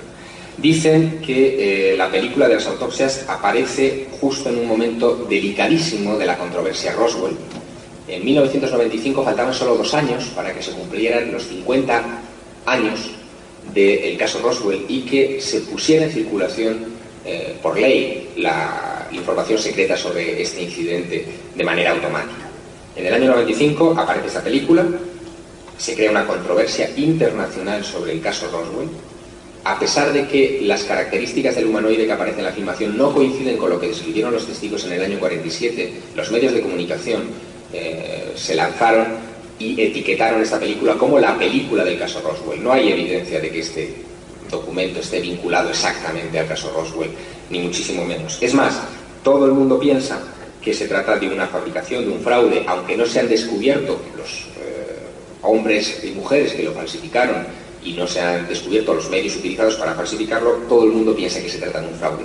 El agente de Cometa también, del informe Cometa, piensa que se trata de un fraude destinado a desviar la atención pública sobre esta película del caso Roswell, que la gente identificara la película del caso Roswell con el caso Roswell y que cuando la gente comenzara a desconfiar de que la película era auténtica, desconfiaran automáticamente también, es pura psicología, del propio caso Roswell del año 47, cuando ambas cosas probablemente no tengan nada que ver.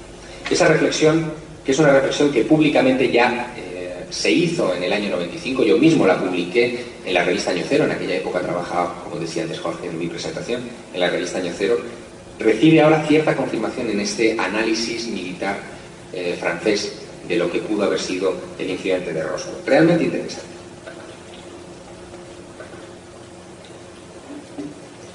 La escena del fenómeno ovni eh, comenzará a cambiar especialmente a partir del año eh, 51, cuando una eh, oleada, un pequeño batallón de objetos identificados sobrevolaron eh, Washington DC.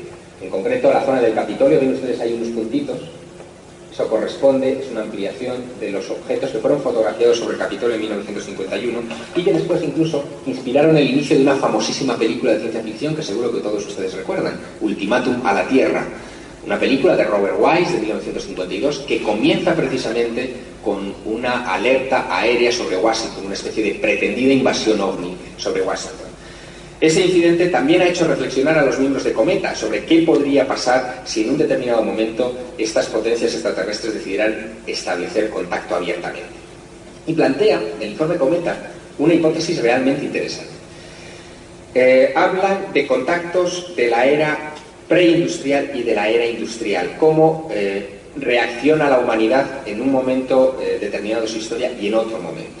En contactos de la era preindustrial, estaríamos hablando eh, anteriores al siglo XIX, cualquier manifestación aérea, eso viene también en estas reflexiones militares, cualquier manifestación aérea desconocida sería inmediatamente interpretada en términos religiosos o místicos o metafísicos o sobrenaturales. Es lo que ocurrió, por ejemplo, en pleno siglo XVI sobre Nuremberg, cuando eh, una, y este es un caso que cita el, caso, el informe Cometa, cuando una especie de batalla celeste entre soles blancos y negros que fue recogida por la caceta de Nuremberg eh, fue vista por toda la población y eh, fue interpretada como una especie de batalla entre dioses, entre ángeles y demonios. Sin embargo, después del año 51, eh, las manifestaciones de objetos identificados, las fotografías, las evidencias se fueron acumulando. El proyecto Libro Azul se cerró en el año 69 en el momento de máximo apogeo de la información desconcertante sobre ovnis, cuando los propios militares comenzaron ya no a recoger solamente casos de observaciones aéreas o fotografías militares como esta, sino que comenzaron a recoger testimonios fidedignos de incidentes en los que esos objetos tomaban tierra, aparecían humanoides, personas de aspecto humano, o seres de aspecto humano, cabeza, tronco y extremidades alrededor de esos objetos, y comenzaron a preguntarse seriamente si esos oh, tripulantes no serían de otro planeta. Y en ese momento, cuando comienza a investigarse con humanoides, el proyecto Libro Azul se cierra oficialmente de cara al público.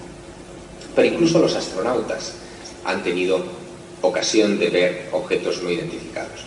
Esta fotografía, tomada desde la Gemini 7, muestra dos objetos en forma de hongo que vuelan por debajo de la estructura de la, de la sonda espacial, mm, desde la que James McDivitt, el astronauta, toma esta peculiar imagen.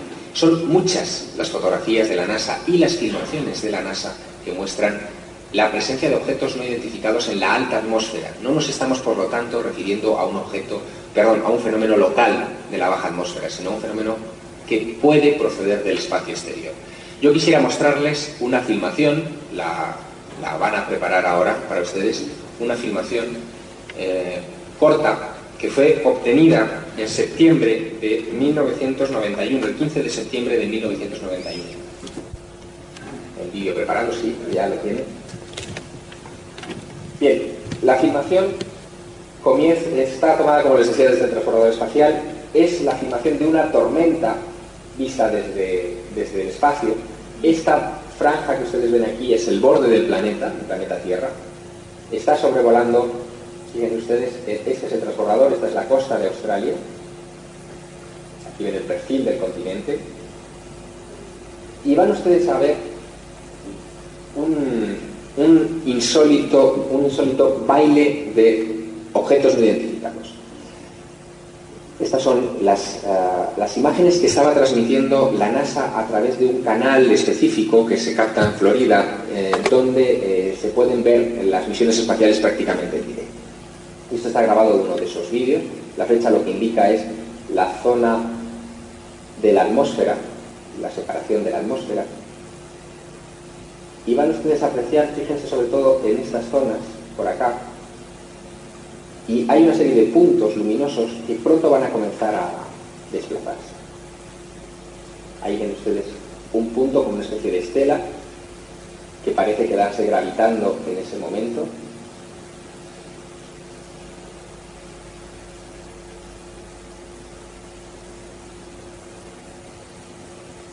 Es una afirmación, como ustedes podrán imaginar, sin trampa ni cartón. Aquí se trata de, un, de, una película de la NASA, una película oficial de la NASA, y justo en el lugar que marca ahora la circunferencia, después lo veremos ampliado, van ustedes a ver salir una especie, ¿lo ven ustedes?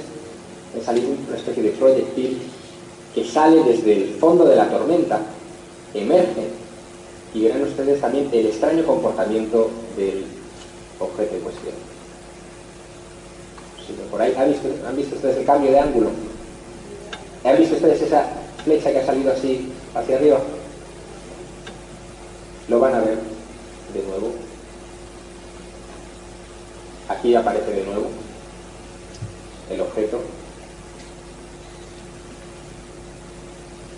Sobre todo es interesante el cambio de ángulo. Esto no hay vehículo humano que sea capaz de realizar un giro de estas características, aquí lo van a ver ustedes ampliado, un giro de estas características en ese tiempo. Aquí lo van a apreciar.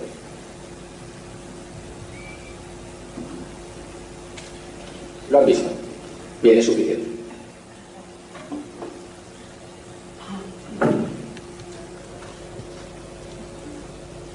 Como les decía, filmaciones de esta naturaleza eh, están contenidas en los archivos de muchos investigadores, de muchas personas que investigamos el fenómeno ovni, y tienen un valor especial porque demuestran que eh, personas de alta graduación y de alto conocimiento, como son los astronautas, que son sometidos a duros entrenamientos, han sido testigos de este tipo de fenómenos extraños, fenómenos aéreos anómalos, como les llaman en la extinta Unión Soviética, en Rusia.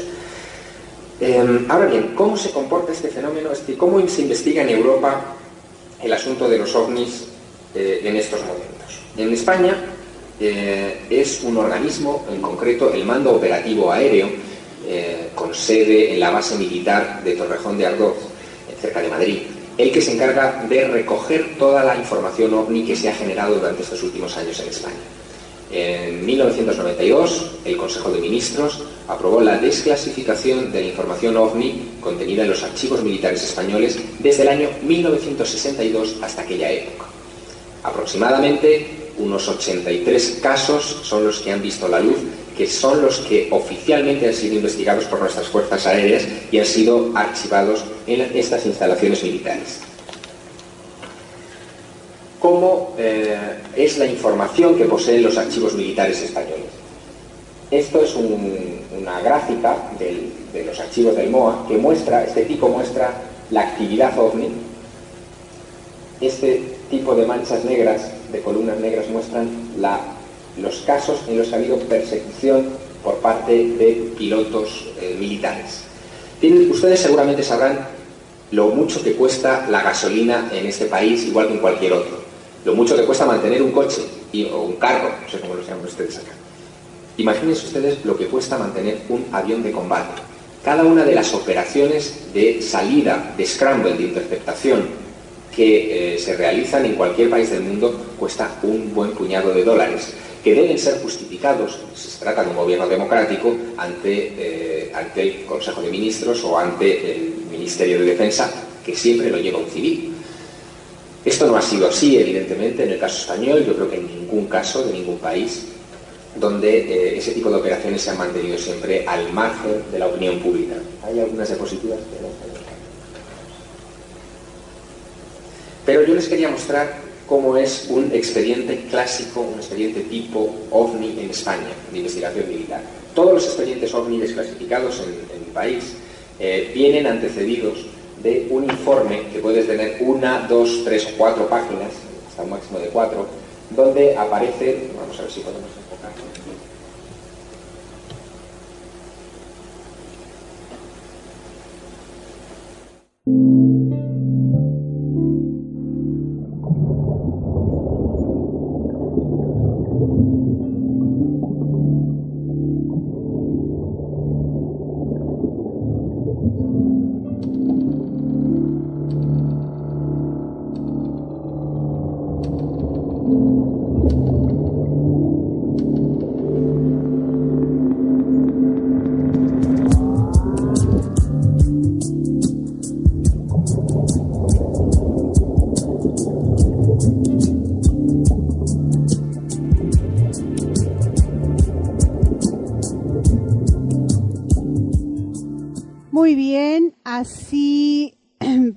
Llevando adelante este audio. Han escuchado, están escuchando a Javier Sierra, eh, investigador de España.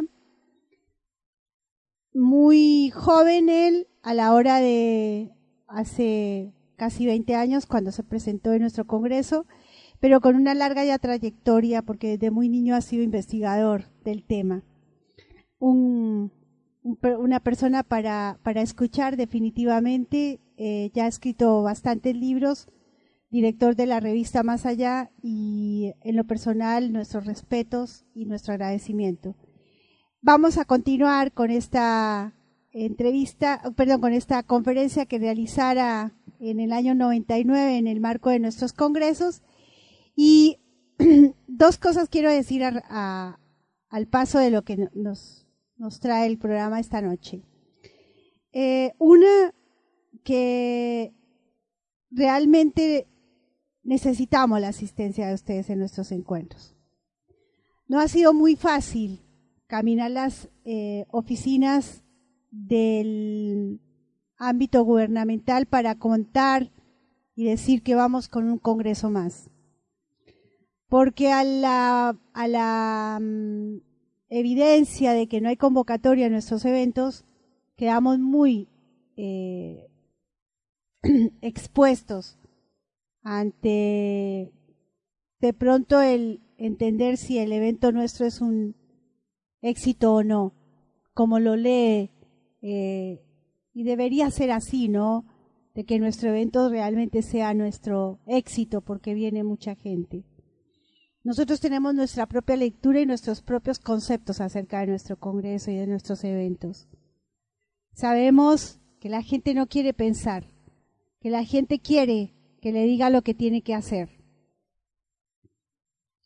Por ello, eh, dejo esta reflexión en, este, en esta alternativa extraterrestre, proponiendo que realmente un día venga mucha gente a nuestro evento. Mucha. Mucha es mucha más de la mucha que ha venido. Y por otro lado, entender que solamente con dinero, y lo dejamos expreso en alguna de, los comunicados de prensa, que solamente con mucho dinero se puede hacer bastante. Lo nuestro ha sido con los bolsillos vacíos, en, en todo lo que ha sido nuestro proyecto. Y no, debe, no debería ser así, no debería ser así, porque podría haber dinero para esto. En los inicios de esta alternativa extraterrestre, con mi profesión, logré sacar adelante el proyecto, pero hubo un tiempo, en un momento en que el proyecto me, significa el tiempo completo. Entonces no puedo eh, acceder a otro lugar y, y, abandonar mi proyecto, mi tarea, que es esta. Por ello, si, si se quiere es un grito a voces grande desde lo, que ha sido nuestra tarea de Jorge y Luz, agradeciendo a aquellos que han hecho sus aportes, en conciencia y sin condiciones. Porque un proyecto como este mmm, no admite condiciones, obviamente. Porque por sí solo ya tiene un código de tareas y un portafolio de información. A razón del objetivo claro que tenemos acerca de la tarea. Insistimos. Llenen salas del CIO y la única es que ustedes asistan, no tenemos otra. O sea, si ustedes no llenan esta sala del 3 y 4 de noviembre, quedamos vulnerablemente expuestos ante una sociedad, ante un tema. Por supuesto, el resultado será el que tiene que ser, pero esperemos que sean muchos los que asistan a nuestro Congreso Encuentro 3 y 4 de noviembre.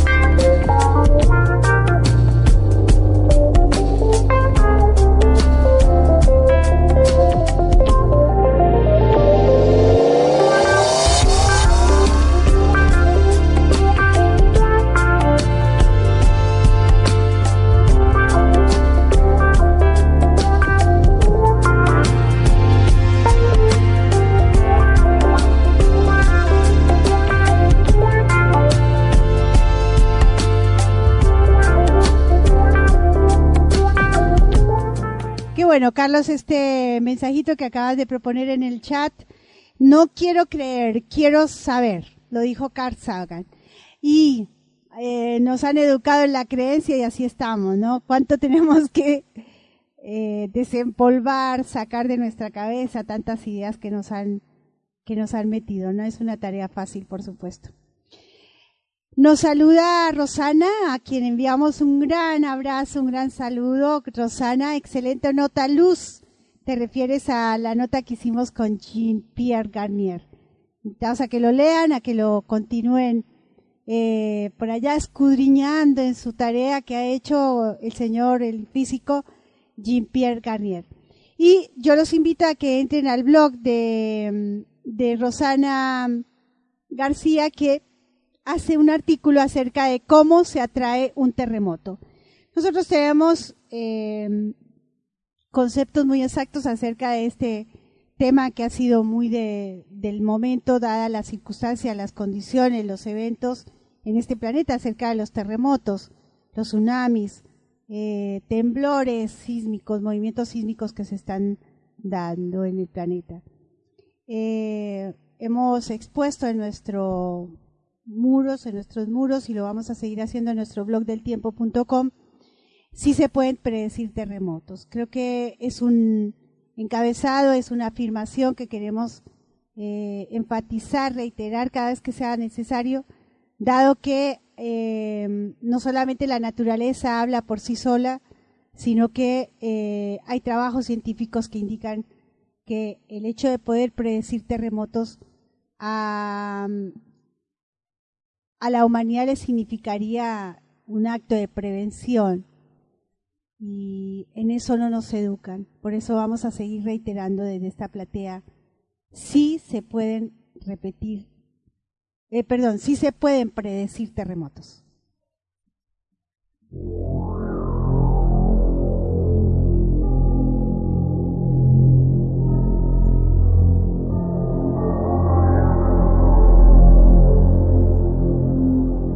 Hay una cosa absolutamente clara para mí y es que los ovnis existen. Los ovnis son un hecho y lo digo rotundamente. Pienso que no es una cuestión de creer o no creer, sino que es una cuestión de información. Si uno se introduce en ese tema y recibe la información adecuada, el hecho queda como absolutamente claro y definitivo, al menos para todas las personas que yo conozco, que se han introducido en el tema. Decir que los ovnis son un hecho no quiere decir nada más que eso, es decir, que existen objetos volantes no identificados. Eso es un hecho. Si ustedes me preguntan qué pienso yo en torno a los ovnis, yo les diré, sé que existen. Si ustedes me preguntan, ¿pero son extraterrestres o no? Ahí ya no puedo decir sé. Ahí tendré que decir, me inclino a pensar que sí son extraterrestres. Esa es la diferencia. Muchas personas asocian el tema ovni con todo lo que va detrás y es un tema absolutamente confuso, complejo y pongan ustedes todos los adjetivos que quieran y cada vez lo es más.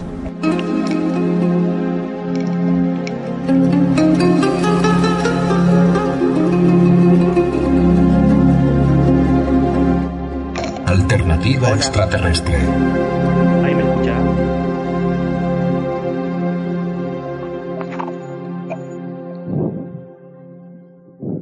Ya estamos en línea. Le vamos a pedir en favor a Martín, que seguramente ya me está escuchando, eh, que eh, me des un tiempito así hago tu presentación. Y es que desde Córdoba está ya conectado Martín Olivero, un gran escucha, un gran colaborador del CIO. Él ha hecho posible la digitalización de parte del material que ustedes venden allí, ven allí aquí atrás de, nuestro de nuestra imagen material en VHS que, bueno, hoy por hoy necesitamos digitalizarlo para poderlo atravesar a, a la pantalla de esta tecnología nueva. Y Martín, viajando, eh, como lo ha hecho otros oyentes, nos quieren alcanzar lo vivido por lugares que son muy publicados en estos temas. En este caso tiene que ver mucho con los círculos de las cosechas o esta zona donde se han eh, gestado los círculos de las cosechas ya hace más de 40 años. Por ello, eh, y así ya ustedes la semana pasada, antepasada escucharon el primer audio de esta crónica que nos alcanzó Martín y hoy lo tenemos, esperemos que todo salga bien en esto del audio. Martín, muy buenas noches, espero que me estés escuchando, yo te estaba escuchando muy bajito, así que vamos a ver cómo nos sale el audio. Muy buenas noches, Martín. ¿Qué tal, Luz? Buenas noches. ¿Ahí me escuchás bien? Excelente, un poquito más Perfecto. que le subas tú al audio y estamos en excelencia. Bien, trato de acercarme más al micrófono para que puedas escucharme. Eh, y buenas noches para todos los oyentes del programa. Como siempre te digo, con muchos ya nos conocemos por los congresos eh, y con otros nos hemos visto cara a cara y es hermoso poder encontrarnos a través de este programa que hace años que se hace con la seriedad eh, y con la tónica de la información que creo que todos estamos buscando tras la temática de los ovnis y también tras los lugares misteriosos que, nos gusta conocer, recorrer, saber informes, audios, así que para mí es un honor compartirlo junto a todos ustedes. Qué hermoso, Martín. Y quiero detenerme antes de entrar en, en, el- en tema. Eh, he hecho este programa un poco enfatizando, si te diste cuenta, en, eh, en la intención de que llenemos sala, que venga gente que me supere en, cantidad, así como lo hemos hecho nosotros superando en calidad eh, en contenidos de temas. Tú has participado en algunos de los congresos que hemos hecho aquí. Me gustaría que de tu voz y tu, y tu sentir mismo invites a, toda esta bella gente que seguramente por sus prioridades no han podido y no pueden asistir, pero que por ahí tu voz y tu, y tu sentir los motive a que realmente vengan. Por supuesto, mira, yo comencé con los congresos en el año 2012, eh, tímidamente buscando información que no encontraba en otros lugares, y de a poco fui conociendo gente muy linda, nos hicimos amigos, eh, participé de este grupo del, del cual me siento muy contento, y lo que encontramos en los congresos es información que es absolutamente útil, seria, nueva, y todo esto en el marco de, de la camaradería, o sea, llegamos, nos conocemos, compartimos información sobre libros, sobre artículos, nos encontramos con vos, en algún momento también con el querido Jorge Suárez, que fue el que creó todo esto y nos movilizó a ir llegando de a poco a Capilla del Monte, pero Capilla del Monte como centro de un montón de gente de otros lados, porque me he encontrado con gente de Santa Fe, con gente de Rosario, con gente de toda la provincia de Córdoba, eh, con gente de todo el país, hasta incluso con gente internacional. El, Congreso ha traído gente de Estados Unidos, ha traído a nuestros amigos de México, y es una oportunidad que hay que aprovecharla y participar porque eh, creo, desde mi humilde visión, yo no soy ni siquiera investigador, sino un lector del tema, eh, es el único espacio que hay en el país donde el tema se trata con seriedad, con objetividad, y donde cada uno después eh, va sacando su propia conclusión sobre lo que escuchó. Quizás con algunos temas estás de acuerdo, con otros no, pero lo importante es estar informados y atentos. Yo eso es lo que siempre destaco de estos congresos, la información que se nos da y la posibilidad de estar atentos a todo lo que nos rodea, no solamente a la cuestión ovni, sino también a lugares, eh, a personas con las que nos encontramos. Es una temática que es fascinante y por eso si alguien está pensando o dudando en acercarse al Congreso, por favor que participen, porque es fantástico. Hermoso. Gracias, Martín. Y este que sea eh, una manera de poder, insisto, y lo hemos dicho en todo, durante todo el programa, ese grito a voces, asistan a nuestro evento porque realmente estamos en un momento en, el- que estamos expuestos eh, ante una sociedad que descree de lo que hacemos nosotros como tarea desde la cantidad, no desde la calidad, eso no se, no se pone en juicio, sí desde la cantidad. Bien, querido Martín, estuviste Sí. por Inglaterra, estuviste por Abeburi, me dijiste, Luz, te tengo cosas para contar. Cuéntame en ese inicio qué quieres contarle a nuestra, a nuestra gente, sabiendo que ya escuchamos una pequeña introducción, una llegada a este lugar tan lindo que es Abeburi y mucho más de, de esa zona de Inglaterra. Bueno, precisamente después de participar en los congresos, eh, yo conocí muchos más lugares misteriosos, lugares donde eh, hay como cierta energía que nos mueve a, a acercarnos a ese lugar, aunque sea a curiosear. Y yo a través de esto amplié la información que tenía sobre Stonehenge. Cuando se me dio la oportunidad de en febrero ir a Inglaterra, uno de los lugares que quería visitar era Stonehenge y en medio del camino me encuentro con este pequeño pueblo que se llama Avebury, que es absolutamente desconocido, Mm. absolutamente desconocido, como te decía, Mm. hay hasta incluso, eh, ni siquiera hay publicaciones en castellano sobre el Mm. lugar. Eh, y Avebury es un enorme círculo de piedras que es anterior a las pirámides de Egipto eh, y son megalitos que tienen aproximadamente 4 metros.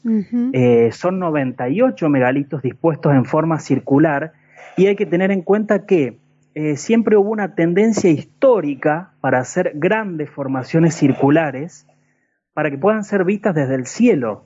Y eso es lo que nos llama la atención. O sea, partiendo de la base de que Avebury está cercano a Stonehenge y que es un espacio intermedio en donde suelen producirse los círculos en las cosechas, hay que pensar eh, a quién estaba destinado este lugar, este monumento, como lo queramos llamar, para qué se construyó. Imagínate que tardó mil años en construirse, eh, desde el cielo puede ser mucho mejor apreciado, ¿y para quién estaba destinado?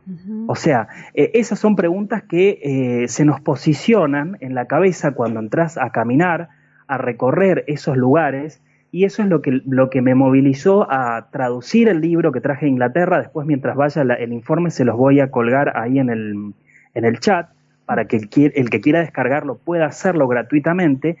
Y incluso eh, voy a poner fotos, porque una cosa es que yo te lo cuente con mi voz y otra cosa es verlo al lugar, verlo en fotos y aún más poder caminar en medio de esas enormes rocas, tocarlas, eh, charlar con los pobladores, es como si estuvieras, como decía la otra vez, en medio de una canción de Enya que le canta a todos esos lugares absolutamente misteriosos.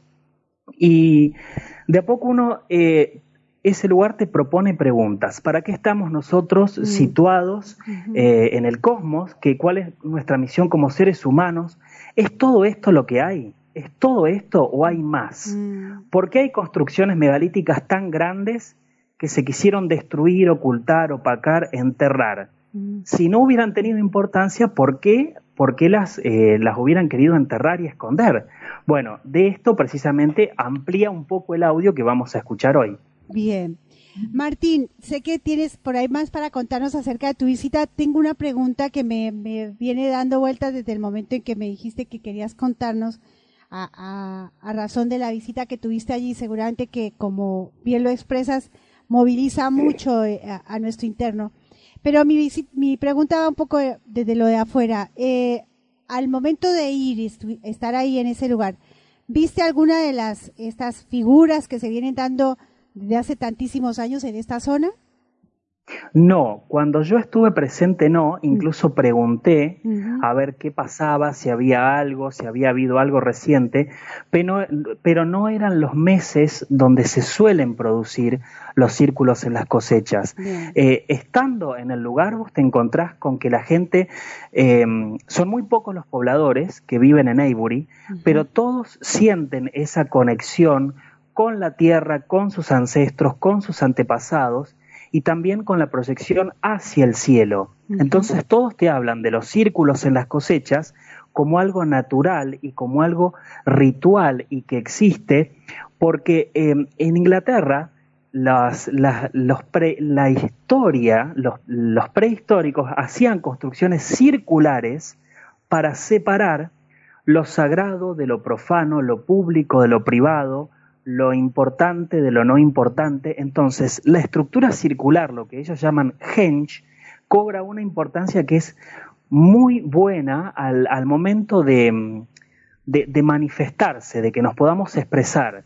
Por eso, tanto para ellos, lo que es Stonehenge, Avebury o los círculos de las cosechas, eh, son sinónimos de que nos estamos comunicando con alguien más. Bien. Eh, eh, pero sí, hubiera sido hermoso, hubiera sido hermoso poder ver algún círculo, eh, más allá de que sea un mito o de que sea una realidad, es algo que está presente todo el tiempo. Y si hay alguien que los está falsificando, para algo lo- los estará falsificando. O sea, eh, a- algún tipo de información estará queriendo transmitir, algún mensaje est- estará queriendo dar. Cau- causalmente, cuando volvimos de Inglaterra con mi sobrino al poquito tiempo, ahí aparecieron dos círculos bien pegadito a Avebury, bien pegadito, que me acuerdo que vos lo posteaste en, en Facebook y, y yo hice el comentario en ese momento porque me pareció muy causal. Bien. Tú sabes que independientemente, porque uno va lejos del circo, eh, tomar esto como un circo, como una muestra eh, desde lo desde los circenses nos parece un poco grotesco, por eso te preguntaba, porque ellos eh, tienen sus tiempos, quienes están haciendo esto, desde ya que descartamos que sea algo humano, eh, pero sí me gustaría que si tienes algo más que contar, porque yo te corté ahí para hacer un poco de paréntesis de, en cuanto al fenómeno, ¿no? Eh, lo, claro es que allí se dan estas figuras, siguen siendo para nosotros una gran enciclopedia de información y sí me gustaría que propongas un poco más acerca de tu visita, lo que quieras compartir a la audiencia desde tu perspectiva que hace también al, a Alternativa Extraterrestre, porque ustedes han sido también parte de esto, ¿no? De poder compartir lo que viven lejos de ser investigadores como tal. Ustedes también, so, nosotros, cualquiera de, de la humanidad, podemos ser protagonistas de esta verdadera historia de investigación. No sé si tienes algo y me encantaría que lo compartas con la audiencia. Sí, mira, por supuesto. De hecho, yo no soy científico, uh -huh. no, no, no, te, no me pongo al lado de ninguna de las personas que hablaron antes en el programa, porque ellos son realmente personas que estudian, que investigan, que, que tienen ciertos parámetros para moverse dentro de la temática.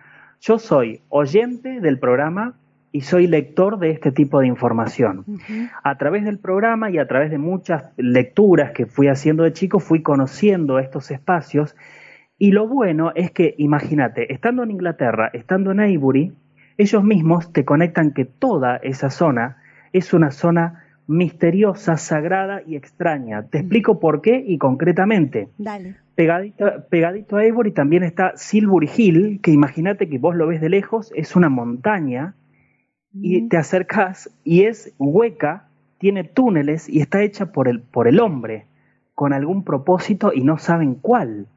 Entonces, ¿para qué, ¿para qué está hecha semejante colina? ¿Con qué objetivo está hecho? Eh, después hay tumbas enormes que se aprecian desde el cielo. Hay una que se llama West Kenneth Long Barrow, que es un sepulcro enorme, que, que, que, si la muerte era importante para los egipcios, calculo que para esta gente tiene que haber sido también muy importante, porque hacer una tumba para que se vea desde el cielo, ¿por qué? Si la persona ya se murió, ¿a quién le querés mostrar esa tumba? O sea, uno se cuestiona esas cosas que, que mientras más aprendes, más cuestionamientos te haces, y creo que uno no deja nunca de, de responder. Por eso eh, yo cuento lo de Avery y paralelamente se van abriendo nuevos interrogantes y está bueno que entre todos podamos compartir la información, como te decía, para estar atentos uh -huh. a estos tiempos y a esta información que nos llega. Eh, casi podríamos pensar, mientras haces el relato y más cuando mencionas estas zonas donde hay túneles hechos por, por humanos, casi podríamos pensar que, eh, y que por lo que describes, está como ahí abandonado o, o, o no hay contacto con la, con la sociedad casi podríamos pensar que sería un, un ingreso a este mundo subterráneo bien dicho? Mira, eh, hace en 1986 todos estos espacios se declararon patrimonio de la humanidad Bien. y en Inglaterra los tomó la National Trust, que así se denomina el bueno, no me acuerdo, bueno, es patrimonio de la humanidad. Uh -huh. Y la National Trust lo que hace es eh, cuidarlos, protegerlos, señalizarlos pero si vos no hablas con las personas que viven y que habitan en esos lugares, para el resto de Inglaterra esos son piedras, eh, pasto, monumentos y tumbas. No hay otro tipo de significación. Uh -huh. O sea, ellos son muy concretos, no, no van más allá. Uh -huh. En cambio, los pobladores sí. Los pobladores lo toman como un santuario, lo toman como un lugar de rituales, como un lugar donde, a sabiendas de que era un lugar donde se practicaban ceremonias sobre la fertilidad y que también tenían que ver con comunicación con el cielo, ellos lo toman mucho más seriamente, eh, sí, más como a uno nos gusta, seamos honestos, mm. a uno nos gusta buscar más una respuesta que esté más acorde con un plano más abierto de, de, de lo cerrado que uno suele encontrar este, de, de ciertos lugares. Eh, sí me encontré con, como te decía, con pobladores que entienden del, del, tema, que comparten la información, pero con otros que solamente ven, por ejemplo, Stonehenge como un lugar turístico. Mm. Para ir a Stonehenge pagas una entrada, no podés tocar las piedras, eh, compras un recuerdito de una cosa, de otra cosa, pero nadie te explica eh, quién construyó Stonehenge, por qué. Mm. Eh, entonces siempre te encontrás con esas dos realidades en estos lugares. Yo me quedo con la, con la realidad que yo elijo, que es la de que esta Capilla del Monte tuvieron algún tipo de propósito Mm. para nosotros como seres humanos y para nuestra comunicación con el universo. ¿no? Eh, ¿Para qué vas a hacer semejante monumento para que sea visto desde el cielo? Porque si ni siquiera había aviones cuando Mm. se hicieron eh, est- estas construcciones. Entonces, eh, como te decía, no es científico lo que yo te expreso, porque yo hablo desde lo que siento, desde lo que pienso por haber transitado esos espacios. Y bueno, como, como decís vos en el programa, cada uno después elige qué información quiere aceptar, rechazar, tomar y con, con, qué, eh, con qué conclusión se queda. Ahora, Martín, eh, porque acá uno tiene que ser em, humanista, ¿no? Esto lo tomo de, de aquellos que han sido y que nos han mostrado que la vida integralmente vivida eh, nos hace más humanos, más, más integrales. Por eso vale y mucho tu percepción, tu paso por allí, porque inquieto en tus lecturas y en tu búsqueda por, por porque sabrás de, de qué lado la haces, eh, tiene su propio sentir a la hora de entrar allí en estas áreas, que como bien decías al principio es una eh, historia a veces mal contada y como contabas ahora, también eh, la dejan ignorada desde el ámbito oficial. Aún así, pregunto yo, en ese camino que, acabaste de hacer, seguramente está relatado en el audio que también nos vas a que nos alcanzaste para este esta noche. Eh, aún así, al, al estar frente a, a un lugar que bien dices tú históricamente nos deja mucho para, para leer, ¿qué, ¿en qué lugar lo pones tú cuando también hay una historia eh, no contada desde lo desde América, desde esta América? Si porque uno en, en el lejano, sin conocer el lugar, eh, ahí ha, ha habido una intención clara de que no la conozcamos, esa historia. Por supuesto. Claro, bueno, vos imagínate que primero no se sabía quién había construido Avebury, si habían sido los romanos o si habían sido los druidas Mm. en, en su, en su religión. Cuando Avebury estuvo en su apogeo, cuando mucha gente lo visitaba, el cristianismo decidió que ese lugar tenía que ser destruido. ¿Por qué? Porque era un lugar de adoración pagana, seguramente que era un lugar de adoración importante, porque si no, no hubieran decidido destruirlo. Como no se lo pudo destruir, se lo enterró. Entonces todas las piedras por mucho tiempo quedaron ocultadas, quedaron sepultadas, hasta que después vinieron dos arqueólogos, que es de lo que vamos a hablar hoy en el audio, que se, se encargaron de volver a sacar toda esta historia a la luz, como pasa siempre con estos lugares, como pasó en, en México cuando Tenochtitlán se, se la destruyeron toda para fundar sobre eso la Ciudad de México y hacer catedrales, y bueno, hoy en día eh, hay, hay terremotos. Este, qué sé yo, la información es tan diversa, tan diversa, eh, a lo que yo voy es a que no se puede ocultar la información. Hay que difundir esta información. Claro Por sí. eso mi afán, mi afán de traducir el libro que traje, de contarles esta historia, de que este lugar no quede como un lugar olvidado, Mm. sino que, eh, que sea un espacio, aunque sea que lo conozcamos, porque como te decía, acá en Argentina, si hablamos de Inglaterra, lugares misteriosos es Stonehenge. Sí, pero hay otros lugares que tienen una, una profunda trayectoria de tiempos mucho más enorme y hay que conocerlos, porque quién sabe, a lo mejor eh, yo te cuento esto y ya dentro de tres, cuatro meses lo van a, a destruir, porque así, así somos en este planeta, que no cuidamos nada. Si no cuidamos los recursos naturales, ¿qué nos va a importar cuidar, como dicen algunos, tres o cuatro piedras locas? Yo me encontraba con amigos que me decían, y pero irte a Londres a ver esas piedras, eh, ¿por qué no te vas a meter a un shopping? Bueno, cada uno, cada uno tiene la posibilidad de elegir lo que le gusta, indagar, saber, conocer, y bueno, Es esta es la realidad en la que nos movemos. Además, Martín, continuando con tu relato, me parece que también eh, nos, nos ocupa el saber lo que los medios de comunicación y las instituciones educativas no nos dan. Y hoy por hoy, gracias a un relato como el tuyo, por ejemplo, nos permite hacer una lectura de, esa Inglaterra que lo conocen los lugareños nada más y, por ahí algún otro inquieto de, mismo Inglaterra, de esta zona del planeta. Permíteme, por favor, eh, ya te, te dejo continuar con tu relato. Carlos Alberto Tur eh, nos dice, eh, nos hace mención o te pregunta eh, si Aberbury y Stone- Stonehenge, sitios visitados por celtas y druidas, entre otras culturas, y suma otra pregunta diciendo, ¿por qué se dan más casos de círculos de las cosechas en Gran, Breta- en Gran Bretaña y no en el resto del planeta? Bueno, eso yo también me lo pregunto todo el Mm, tiempo. ¿Por qué mm. se ven en Inglaterra y por qué no están en otra parte de la Tierra? ¿Algún, algún, eh, alguna información más tiene que haber en esos espacios eh, para que se sucedan estos casos? Es lo mismo que si yo dijera por qué en Capilla del Monte apareció la huella del pajarillo y no en otros lugares. Yo desde mi, em, desde mi actitud de lector, desde persona que me informo, no lo sé a eso, no lo sé. Lo que trato es de investigar y de estar atento a ver, quizás alguien más adelante pueda encontrar estas respuestas. Por ahora lo que me interesa es estar informado a estas apariciones y a estas cosas porque algo nos están diciendo.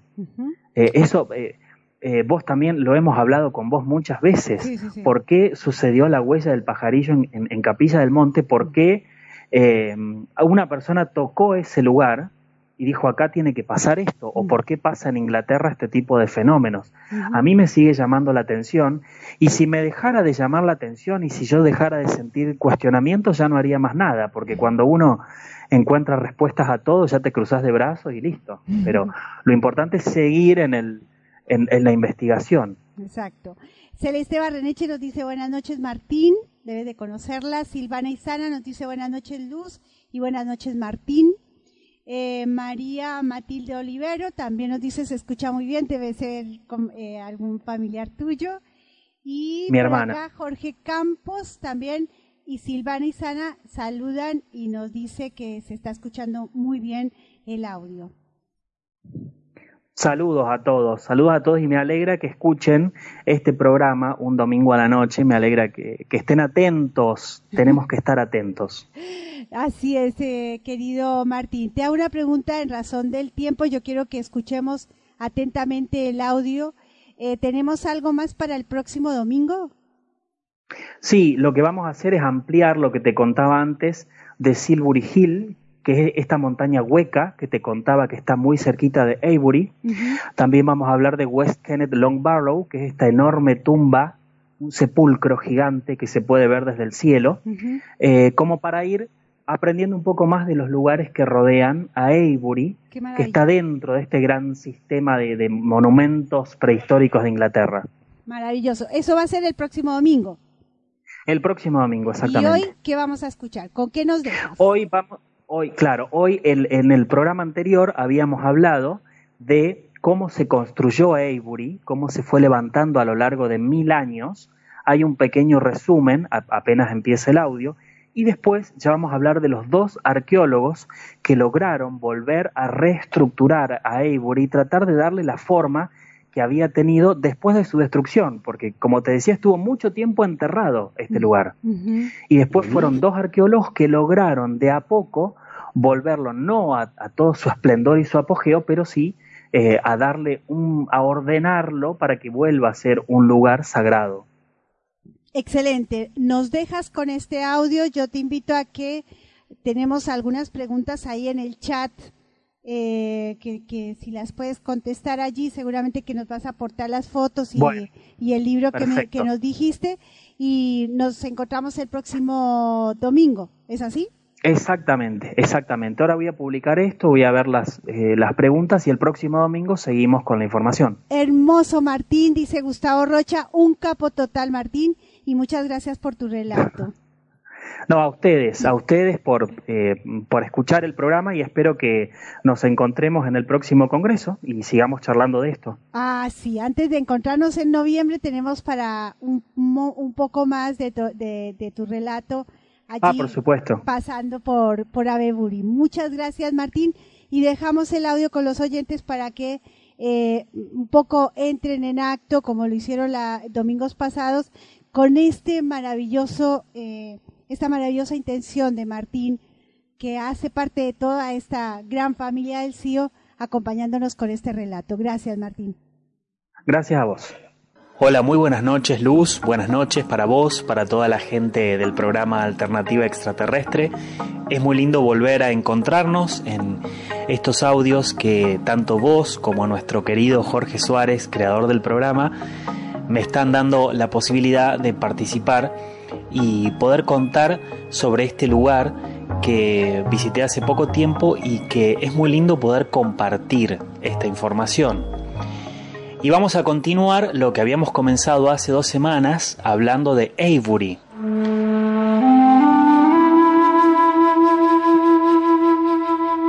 Muchos se preguntarán qué es si no escucharon el anterior informe. Bueno, Avery es un enorme círculo de piedras ubicado en Wiltshire, Inglaterra, y está muy cercano a Stonehenge. Stonehenge es, como ya saben, otro monumental y conocido círculo con similares características y que año a año es visitado por arqueólogos, por curiosos, también por turistas. Y en este caso, Avery no es el círculo de piedras más conocido de Gran Bretaña, pero es 14 veces mayor en tamaño que Stonehenge y tiene una antigüedad 500 años mayor, lo que lo hace indudablemente grandioso. Este misterioso emplazamiento circular de rocas, conocido como Avery, por las dudas para los que quieran ir buscando en internet, Avery se deletrea A V Bury, A V corta E B larga U R Y es uno de los mayores monumentos del periodo neolítico en Europa. Está datado hace más de 5.000 años y está compuesto realmente por varios círculos de piedras. Uno es exterior, tiene un diámetro de 335 metros y otros dos círculos menores que están separados entre sí, ubicados dentro del círculo mayor. Escuchen la altura de las piedras que va de 3,6 metros a 4,2 metros y las fechas del carbono las datan aproximadamente en los años 2800 al 2400 antes de Cristo. Es un poco complicado eh, explicar algo tan visual en un programa de radio, por eso vamos a tratar de, de, poner algunas imágenes. Y es más, cuando terminemos este informe podemos publicar un libro del cual hice la traducción y lo pueden bajar gratuitamente, así después el que quiere puede informarse sobre este lugar. En origen, el círculo más grande y exterior estaba compuesto por 98 piedras. Algunas de ellas pesan más de 40 toneladas y es el mayor de todos los monumentos prehistóricos encontrados. Rodeando esta enorme obra de ingeniería hay un foso circular y en medio de esta construcción viven tranquilamente pobladores.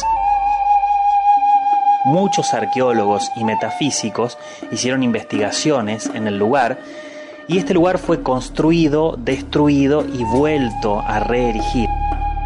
Ahora nos podemos preguntar qué pasa en este lugar, por qué ha movilizado durante tanto tiempo a que los arqueólogos vayan a visitarlo, a que muchos curiosos vayan a verlo, también muchos metafísicos asisten al lugar. El arqueólogo Alexander Killer, por ejemplo, dedicó toda su vida a investigar este lugar y volverlo a su formación original. Mientras que William Stackley, que era un investigador y un coleccionista, llegó a creer que el circuito circular y las avenidas que ingresan y egresan de él representaban una enorme serpiente grabada en el paisaje, una serpiente que por supuesto podía ser apreciada desde el cielo. Y no es menor asociar este paisaje a historias que aún nos deben ser develadas, teniendo en cuenta que Avebury forma parte de las tierras inglesas donde frecuentemente aparecen los círculos de las cosechas. Sea un mito o sea una realidad, el misterio merodea por todo este territorio, aunque uno intente no prestarle atención. En el programa anterior charlamos sobre la construcción de este monumento, que llevó aproximadamente mil años, y vamos a ver hoy cómo fue desmantelándose y vuelto a levantar. El desmantelamiento de este misterioso monumento de piedras comenzó seriamente a finales del siglo XVIII, cuando los granjeros que viven en ese lugar comenzaron a beneficiarse vendiendo estas rocas. Las piedras se usaron en muchas de las casas y en los muros linderos de la villa. Fue en el apogeo de esta destrucción cuando William Stackley llegó a Avebury y tomó conciencia de que el lugar era un sitio ancestral importante. Era un sitio donde el círculo marcaba una división entre lo sagrado y lo profano, lo público y lo privado, y él llegó a preguntarse por qué o con qué objetivo fue construido este enorme lugar que puede apreciarse mejor desde el cielo y que en muchos casos se usaba para rituales y para ceremonias. William Stackley, como decíamos, fue uno de los primeros anticuarios en Gran Bretaña y también fue miembro del Colegio Real de Físicos y sacerdotes anglicanos que se interesaron particularmente por Avebury. Cuando él llegó en 1719, estaba consternado por descubrir que la ruptura de las piedras estaba muy avanzada. Entonces decidió que como no podía prevenir esa destrucción, registraría tanto como fuese posible con dibujos antes de su completa desaparición. Tan es así que fue haciendo dibujos detallados del sitio tal como estaba y registró las piedras caídas. Los años de destrucción habían cobrado su peaje en el monumento. Solo 15, 15 de las, rojas, de las rocas originales fueron encontradas de pie y estaban muy cubiertas y oscurecidas por edificios abandonados, por basura y cosas abandonadas que había dejado la gente del pueblo. Y cualquier visitante habría tenido problemas tratando de darse cuenta que este había sido un lugar de importancia absoluta y de un misterio impresionante en algún momento. Stackley hizo varias visitas a Avebury a lo largo de los siguientes cinco años, registrando las posiciones de las piedras con meticuloso detalle. Y esto más tarde fue publicado junto a muchas de sus notas en un libro que él mismo llamó Avebury. En su búsqueda de detalles aprendió mucho sobre las rocas. Fue Stackley el primero en observar que las rocas más grandes eran usadas en los portales de ingreso y en otros puntos importantes. Antes del tiempo de Stackley en Avebury, se asumía que las rocas habían sido erigidas por los romanos, ya que se pensó que ellos eran los únicos capaces de hacer este trabajo. Recordemos que los romanos habían estado bastante tiempo en Inglaterra. Aunque posteriormente se supo que las rocas eran mucho más antiguas y se comenzó a especular sobre quién había creado el lugar y cuál era su finalidad.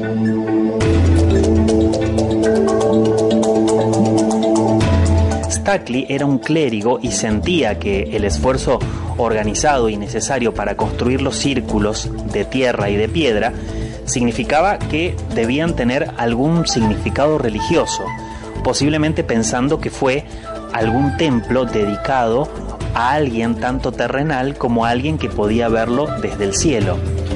Llegó a la conclusión de que había sido construido por los druidas, porque ellos eran los sacerdotes de los celtas y Stackley sabía que habían existido antes de los romanos. El, el druidismo, los druidas y el druidismo, era la religión de los antiguos pueblos celtas, que estaba caracterizada por admitir la existencia de varias divinidades y por creer en la inmortalidad del alma. Stackley llegó incluso a creer que el circuito Henge y las avenidas representaban una serpiente grabada en el paisaje, como lo habíamos dicho en el programa anterior. Henge, como mencionábamos recién, es una palabra inglesa y es este tipo de estructura arquitectónica prehistórica de forma circular u ovalada que consiste en una excavación o foso limitado por un terraplén. Precisamente a todo el monumento de Avebury se lo conoce como el Henge también porque es este tipo de construcción propia de Inglaterra, también como Stonehenge. Henge es esa palabra inglesa que marca ese tipo de obra de ingeniería. Posterior a todo esto se dio la llegada de Alexander Keeler a Avebury. Keeler fue un arqueólogo pionero quien llegó al área de Avebury por primera vez en los años 20. Su sueño era regresar los círculos a su emplazamiento original. Planeó el retorno de Avebury a su antigua gloria como el más grande círculo de piedras de Gran Bretaña y también se interesaba en la hechicería y el ocultismo. Él, desde su propia fortuna personal, financió el trabajo de retorno de las piedras a su posición original. Compró el terreno y se mudó desde Londres hasta un palacete, una, casa señorial ubicada en Avebury, empleó a trabajadores locales para retirar escombros, frecuentemente usando dinamita para remover las raíces de los árboles, y luego se puso a descubrir las piedras enterradas, muchas de las cuales estaban un metro bajo la superficie. En el programa anterior habíamos hablado que el cristianismo había descubierto que este lugar era un sitio de adoración y lo determinaron como un sitio de adoración pagano. Por eso pidieron que este lugar se destruya y como las piedras eran tan enormes, no pudieron ser destruidas, sino que fueron enterradas.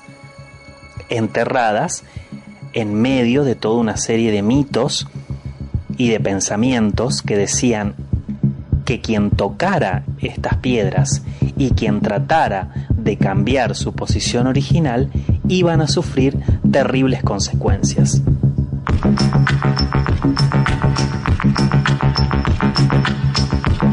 A pesar de esto, Stackley continuó con su obra de volver las piedras a sus sitios originales y una vez que los huecos y las rocas fueron localizados, los megalitos fueron emplazados nuevamente y seguramente cementados. El trabajo de Killer se volvió controversial cuando los aldeanos se enteraron de que su visión de los círculos restaurados significaba que él tenía la intención de eliminar todos los edificios que se encontraban dentro de esta estructura circular. Imagínense que los pobladores vieron que sus casas estarían en peligro si este señor deseaba emplazar otra vez las rocas adecuadamente y perderían su, su vivienda, su lugar de vida. Entonces hubieron muchos que se resistieron a la idea de abandonar las casas en las que habían vivido con sus familias por generaciones.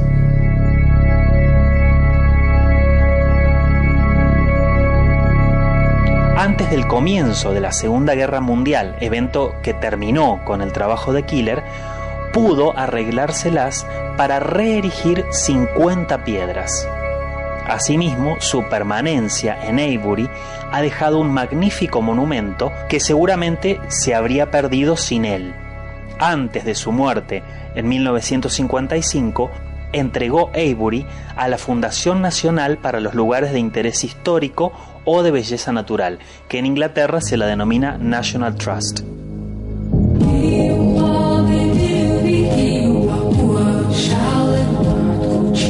En nuestro próximo encuentro vamos a abordar los misteriosos lugares que rodean Avebury.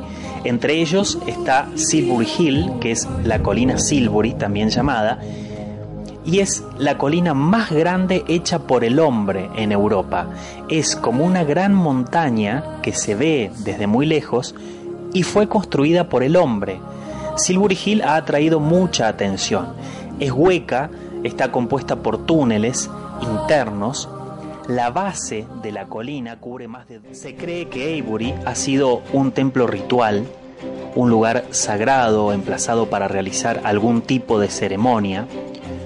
El misterio lo rodea. Es un sitio de contemplación, un lugar donde estas sensaciones se conjugan con preguntas que aún no tienen respuestas. Recorrerlo a pie abre muchos interrogantes. ¿Quién dispuso la ubicación de estas enormes piedras? ¿A quién estaba destinada? ¿Cuántas historias de vida transitaron por este lugar? No se sabe certeramente con qué propósito fue construido. Como en otros casos, sucede que el enorme tamaño y la ingeniería de estos lugares se transforma en un misterio para nuestro pensamiento racional. Viví la profunda experiencia de poder caminar por el lugar y por los sitios sagrados colindantes. Es un espacio donde uno siente que todo el universo desciende para proponer preguntas. ¿Qué significa ese lugar? ¿Cuál es nuestra misión como seres humanos? Aún queda mucho por develar. Mi deseo es que todos tengamos búsquedas internas y externas que nos mantengan atentos. Hasta la próxima.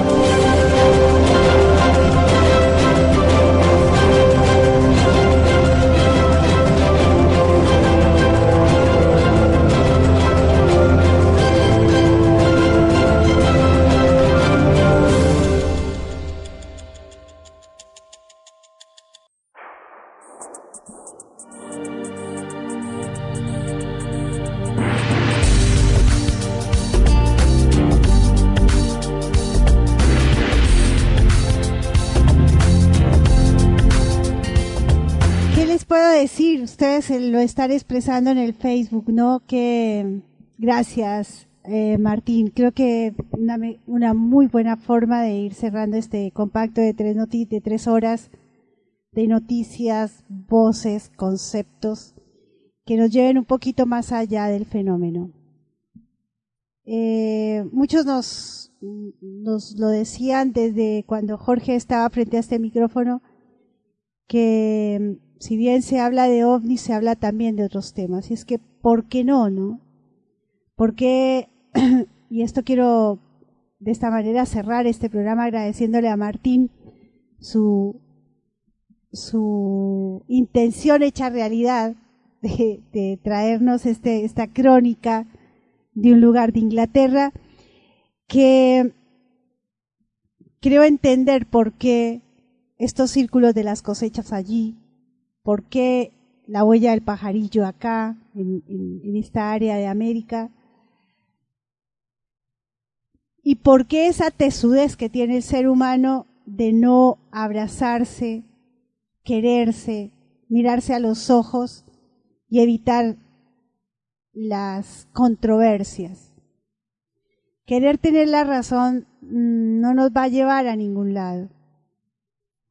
Martín en su exposición nos deja expreso la intención de querer saber y estar atentos.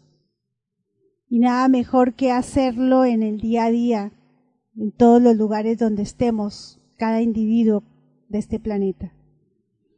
La etiqueta de la guerra y la paz han sido muy bien vendidas en este planeta.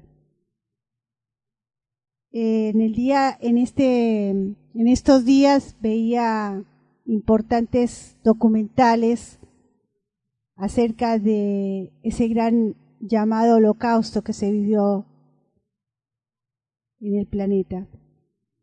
Y hemos vivido holocaustos en diferentes lugares y épocas de la humanidad. Y creo que eso nos motiva a, a revisarnos. El tema ovni nos convoca a mirarnos, a dar el paso ante nosotros mismos, y no en la lástima, ni tampoco en el superhéroe, sino en lo que somos, seres humanos eh, capaces de ser bien construidos por nosotros mismos. Tarea para pensar, eso queda en cada individuo, no, no, no pasa por ser eh, interés de- del maestro o del alumno, porque es de cada individuo. soltar las etiquetas nos va a hacer realmente hombres grandes en nuestro accionar cotidiano. Nada más, nos vamos súper satisfechos por el trabajo realizado por, no, no me gusta decir trabajo, por nuestra tarea realizada en estas tres horitas. Quisimos traer estos temas y los logramos. Quiero enviar un saludo muy especial a la familia de Lima, a nuestra mm, familia Márquez Santillán, quienes hacen posible siempre nuestra llegada, estar allí y compartir con ellos, a Cintia, a Pedro, a César y a Soledad. Y también a Beatriz, eh, pasó por aquí, también de Lima, pasó por esta, por este centro de informes OVNI días pasados y nos ha dejado un saludo en nuestro WhatsApp. También saludamos a, Beatriz, agradecida por tantos conceptos tan lindos que tiene hacia nuestra tarea. Nada más, nada más ni nada menos. Espero que sirva de, re- de reflexión, de mirar material interesante que hemos traído en la noche de hoy que traeremos seguramente mucho más para la próxima semana. Nos encontramos el próximo domingo, a la misma hora, en el mismo canal. Anótense, hagan reservas anticipadas, vénganse a nuestro encuentro, no se lo pierdan. En este contenido es que hacemos nuestros eventos, no se lo pierdan.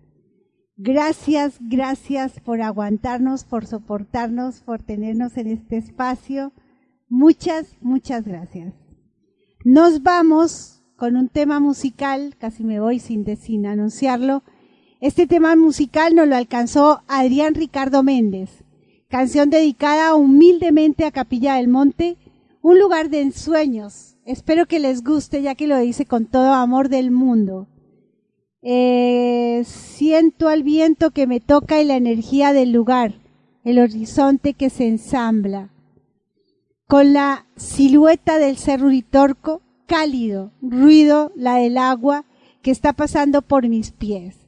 Las sensaciones que se mezclan y por Dios, qué hermoso es, entre la noche y la ciudad. Me incita a creer. Es que hay una aura en capilla es tan difícil de describir, es su gente, es su historia. Qué hermosa forma de sentir capilla, es este sueño que me envuelve como un eclipse y sin igual, y el horizonte que se ensambla con la silueta del cerro Uritorco. Entre misterios y leyendas, Capilla del Monte es. Bueno, este es el tema musical que Adrián nos alcanza vía eh, Facebook y compartimos con todos ustedes. Gracias Adrián Ricardo Méndez y con este tema nos despedimos. Muchas, muchas gracias